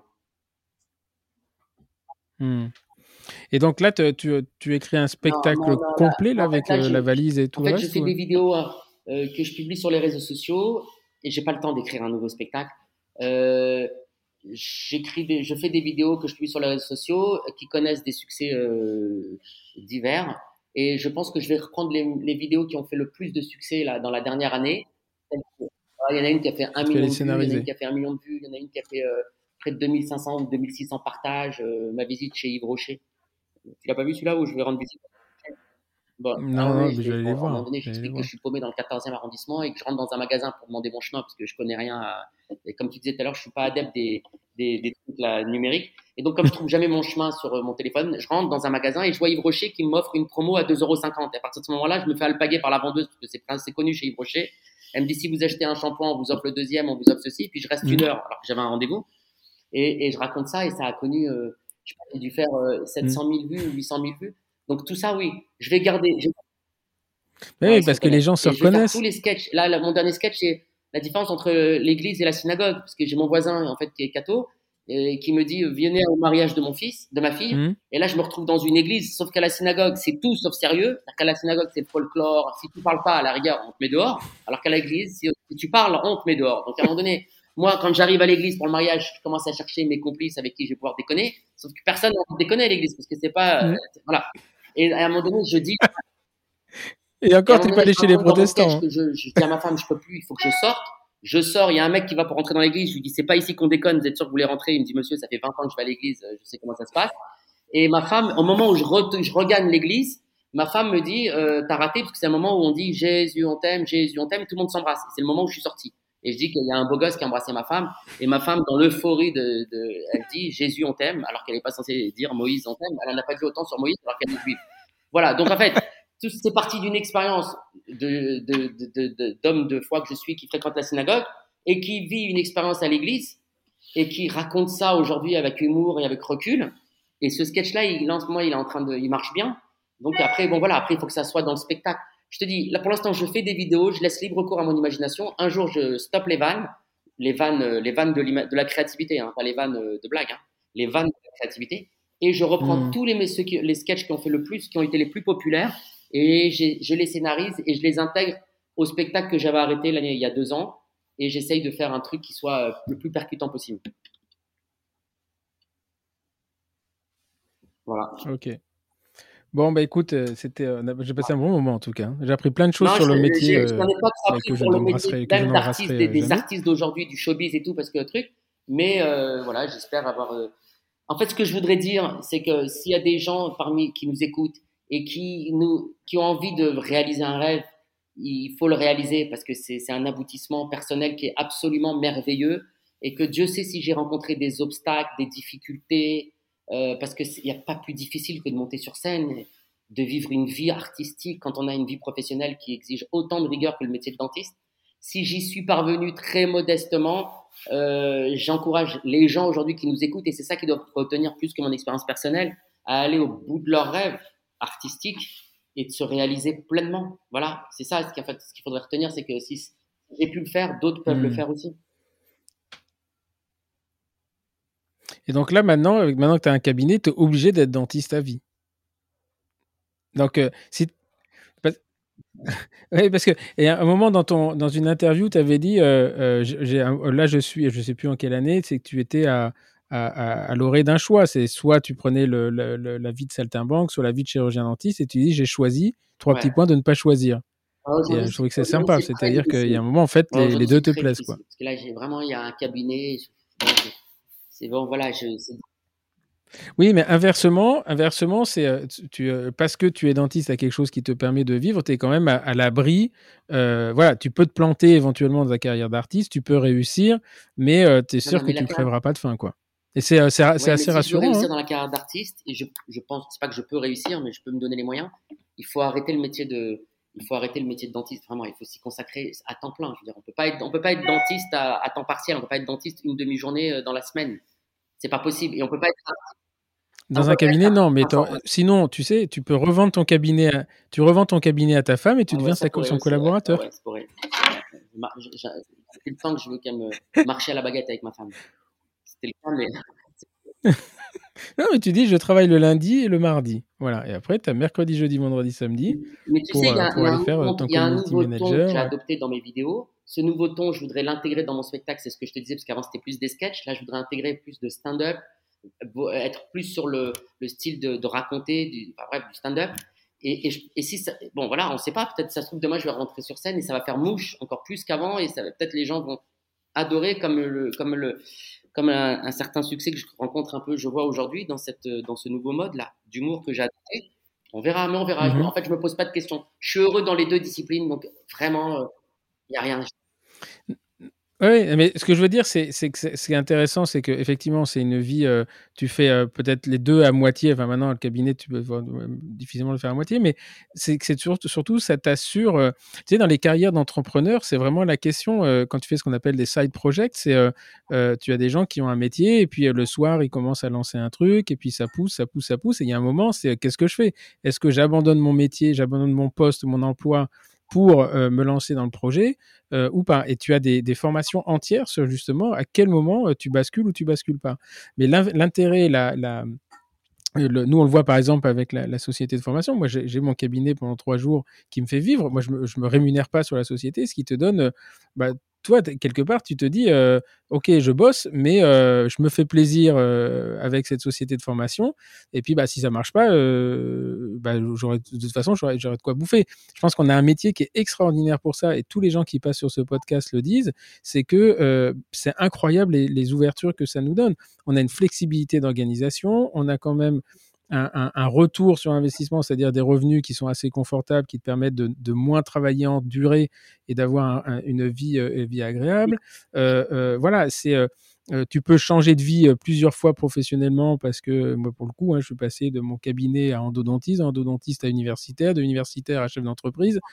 Il n'y a pas beaucoup de métiers hein, qui, qui, qui, permettent ça. J'en suis pleinement conscient. Là, on sort de deux ans, très, une un an et demi très particulière. Euh, on va revenir sur scène au mois d'octobre. Je vais goûter à ce, bonheur d'être sur scène.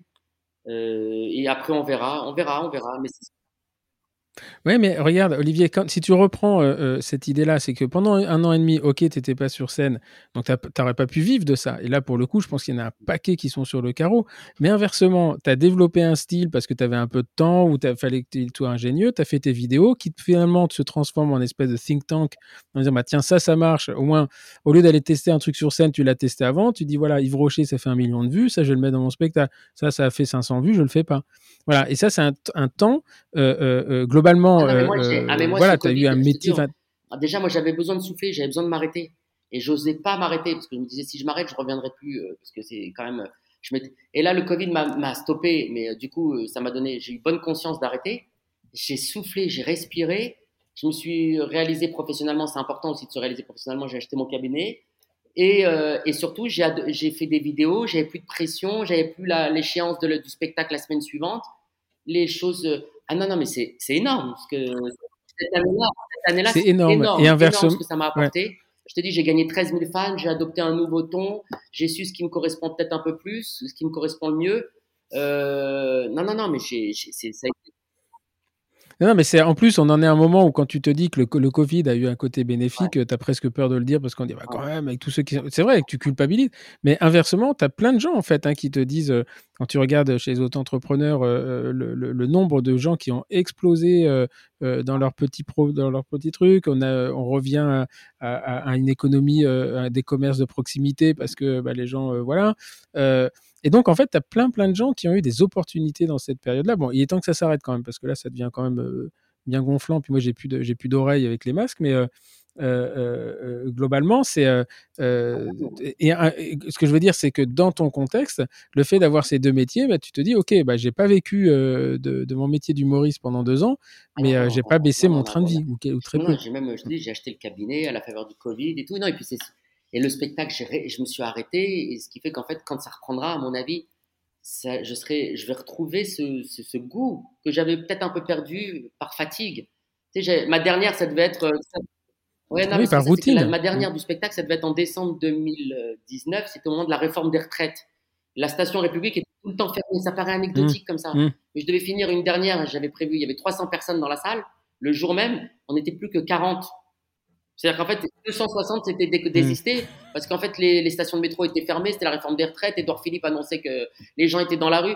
Et à un moment donné, c'est fatigant. C'est-à-dire, c'est, à un moment donné, j'étais fatigué de, de tout ça. Pouf, ça s'est arrêté. Et là, je vais Mm. reprendre goût. Euh, je pense que je vais retrouver le chemin de la scène avec bonheur. Voilà. Avec Et donc là, tu restes, euh, pour terminer, tu restes exclusivement sur des scènes parisiennes. Ou alors après, non, tu as, dit que tu avais fait des euh, spectacles. Oui, euh, pour l'instant, je reste exclusivement sur. euh, Non, mais quand je faisais des scènes en province, c'était pour des sociétés scientifiques de dentistes. J'ai joué à. J'ai joué D'accord. dans beaucoup. J'ai joué. voilà. Mais pour l'instant, oui, à Paris. Pour l'instant, à Paris, oui. Parce qu'en province, quand tu joues en province, il faut vraiment. Euh, à Paris, je suis connu dans, les dans tous les comités d'entreprise, les sociétés. En province, je suis moins introduit dans les comités d'entreprise. Il faut faire plus de télé pour, euh, pour euh, prétendre remplir les salles en province. Ou alors, ou alors, Voilà. euh, Ou alors aller au Club Med. Mais quand je suis au Club Med, euh, j'ai envie d'aller à la plage. J'ai envie d'aller à la plage. T'as autre chose à faire. Et quand je suis en province, non, quand je suis en province, ça veut dire quitter chez. bah, après, c'est quelque chose. Ça veut dire quitter la maison, quitter le cabinet, pas travailler pendant 2-3 jours. Bon, j'ai le plaisir de l'adrénaline à Paris. Pourquoi me mettre autant de. Ouais, c'est sûr. Non, mais je parle de, je parle du Club Med parce que je suis toujours étonné, euh, euh, je suis toujours étonné de, de voir le nombre de, de, de- d'a- d'artistes qui ont commencé, euh, qui ont été découverts sur le, le- les, qui étaient géo au Club Med et qui participaient à, à la- au, au spectacle et qui ont été découverts comme ça. Elika, ça, Elikaku, je Lagas, sais pas. Elikaku, Non, mais Elikaku, si. Elikaku, il a commencé au Club Med. Ouais, c'est parce que c'est le plus connu de tout. Euh, Je crois que c'est Elikaku le plus connu. euh. Qui ça Jean Dujardin aussi, peut-être. euh, non, pas Jean Dujardin. Euh, quand, qui c'est qui a commencé euh, c'est- ça a été un tremplin pour beaucoup. Ah le, le- le- l'humoriste de, Ah, d'Europe 1, Canteloup, l'imitateur, Canteloup. ça c'est mon cousin, Ouais, Nicolas Canteloup. Nicolas voilà. Ah, Nicolas Canteloup, en fait, ce qui est assez drôle, l'histoire de Nicolas Canteloup, c'est que c'est le, on est, on petits cousins, en fait. Sa mère est la cousine mère germaine de ma mère. Et euh, il se trouve qu'il y a une dizaine d'années, il y a 15, 15 ans, euh, ouais, 2006, 2006, il était, euh, il était absolument pas connu à ce moment-là et on est allé à l'anniversaire des 100 ans de la grand-mère commune et il faisait à l'époque le spectacle euh, qui, l'a fait connaître de Francis Cabrel qui, qui prend des petits papiers là et il fait piocher des papiers et fait une chanson avec. Bon.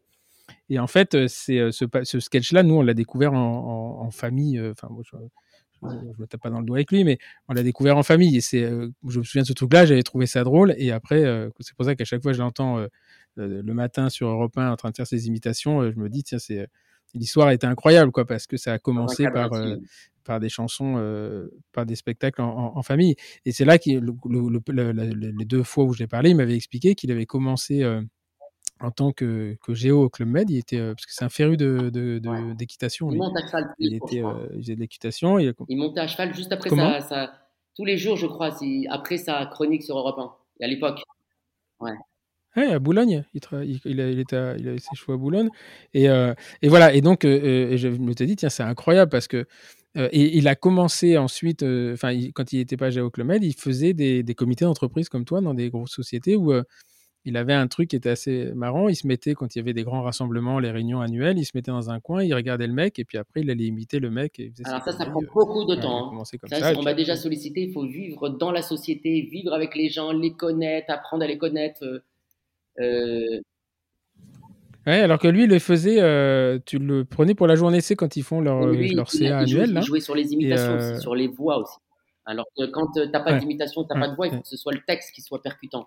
Lui, déjà, dans les, dans les personnages qu'il prend, les postures qu'il prend, c'est déjà drôle. Donc, il, est, il, jugé sur ses Hmm. imitations et sur ses, sur ses blagues. Et sur ses blagues. Bon, après, il y a des mecs Ah écrits oui, pour lui, euh, etc. Mais euh, c'est euh, un sacré métier. Hein. Putain, il fait ça tous les matins, lui. Très hein. dur, bien sûr, c'est- très dur. Tenir sur la durée, c'est monumental. Ok. Et donc, euh, pour terminer, là, est-ce que tu, si on avait, euh, si tu avais un humoriste, enfin, ou un professionnel euh, ouais, qui fait marrer à, à nous, pas à nous conseiller, mais euh, voilà, qui, pour, qui, pour qui t'es un peu le béguin, ça serait qui Ce serait qui? Non, mais je t'ai dit, tout à l'heure, je t'ai dit, en ce moment. Ah, de, de Devos toute génération confondue? Bah, pas, en- ou pas en ce moment, mais vraiment quelqu'un où tu, quand tu, tu l'écoutes, vraiment, tu reprends beaucoup de plaisir, quoi. Oui, ça peut être Raymond DeVos, mais euh, ça peut être Raymond DeVos, mais ça peut être aussi. Euh, non, je te dis en ce moment c'est Gaspard Proust. Je me fais Gaspard. J'ai vu les, ces deux derniers spectacles. Euh, Gaspard Proust. Euh, hmm. Après, non, je sais pas. Je les. En plus, non mais tous, même le, même comment il, comment il s'appelle, des proches là, quand il dit, on me dit qu'il y a des gens qui se sont introduits dans la salle. Hmm. Je trouve ça tellement drôle. Ce sketch-là de temps en hmm. temps et ils ont avec leur étoile jaune, ils ont attisé le, ils ont excité les Allemands et tout ça parce qu'ils étaient très fiers et très orgueilleux. Non, mais hmm. plein, plein de jeux. Comme ça, tout de suite, ça me vient pas, mais je suis très éclectique dans mes goûts, j'aime un peu tout le monde. Il me faut de tout, en fait. Euh, il me faut de. Voilà, il y en a pas. J'aime, je te dis, j'aime De Vos dans le. Je te, je te ferai parvenir. J'aime De Vos dans le, dans le verbe. C'est c'est fantastique. Ouais, c'est monumental. C'est monumental. je t'envoie par WhatsApp alors les, les, deux là. Sans dessus dessous, rien dire. Mais après, j'aime bah un, peu tout le monde. J'aime un peu tout le monde. Oli. Je me retrouve un peu Surtout que tu les soignes au cabinet. S'ils écoutent le podcast et que tu n'as pas donné le nom qu'il fallait, t'es mort. ok. Eh bien, écoute, merci, euh, merci beaucoup, Olivier. Voilà, c'était un podcast complètement différent des, complètement différent des autres, mais il faut aller dire que le, le, le, profil, le profil et le CV est, est assez atypique. Merci à toi, je suis très heureux. Très heureux. Voilà, euh, je te connaissais dans les conférences, maintenant je te connais parce que je t'ai donné la réplique. Là, je suis très heureux. Très flatté. Écoute, en espérant, qu'on ait l'occasion de se pouvoir avoir tes euh, dons maintenant dans Dodoncy, parce que c'est pas ma spécialité phare, donc j'espère que tu m'as communiqué. Euh, voilà, je vais te les transmettre. Voilà, un peu de magie dans mes doigts. merci. Ok, écoute, merci, euh, merci infiniment. Voilà, les, les podcasts se, se, suivent et ne se ressemblent pas. C'est un peu l'objectif de ça, de, de euh, de, de, cette idée qui, qui m'était venue. Et comme je l'ai dit souvent, en fait, la création de ce podcast Les gueules du dentaire n'avait pas, n'avait aucune vocation à part, euh, à l'exception de celle de me faire plaisir. C'est très égoïste. Et euh, ce qui m'amuse et ce qui me fait vraiment plaisir, c'est que on arrive à procurer du plaisir à, aux gens qui nous écoutent. Voilà, donc euh, n'hésitez pas à partager. Euh, euh, vous apprenez un peu le fonctionnement de la vie de, des gens dont on a une façade. Et puis bah, derrière, on voit qu'il y a du boulot, que, les choses n'arrivent pas comme ça, que la chance se provoque. Hein. Il n'y a pas euh, on ne se trouve pas, euh, personne ne jette son dévolu sur euh, qui que ce soit. Et voilà, les choses vont se chercher. Il y, a, des origines et puis après ça se, ça se, ça se travaille. Voilà, donc on suivra de très près l'actualité d'Olivier quand il viendra nous raconter Yves Rocher sur scène. Ça sera avec grand plaisir qu'on viendra t'écouter même dans une petite salle et voilà je me mettrai pas au premier rang pour pas me faire alpaguer et je réfiserai surtout combien de fois combien de, temps depuis, depuis combien de temps je connais je connais ma conjointe parce que si on me pose la question, j'aurai une réponse spontanée. Et donc euh, peut-être que ça pourra te perturber dans ton, dans ton improvisation. Voilà. Euh, merci à, vous tous qui nous écoutez et puis euh, la semaine prochaine, un autre podcast, une autre personnalité, une autre, une autre façon de vivre. je vous en dis pas plus parce que bah, ça sera toujours, toujours aussi surprenant. Vous êtes de plus en plus nombreux à nous écouter. N'hésitez pas à partager parce que c'est ça aussi qui fait, qui fait l'intérêt de, la reconnaissance du travail de tout le monde, de ces gens qui passent du temps avec nous. Vous l'avez compris, Olivier a, deux vies, euh, deux vies professionnelles. Et j'ai profité d'un créneau un petit peu plus, euh, un petit peu plus creux pour, euh, pour enregistrer ce podcast. Merci encore. Merci à vous de nous écouter et à très bientôt.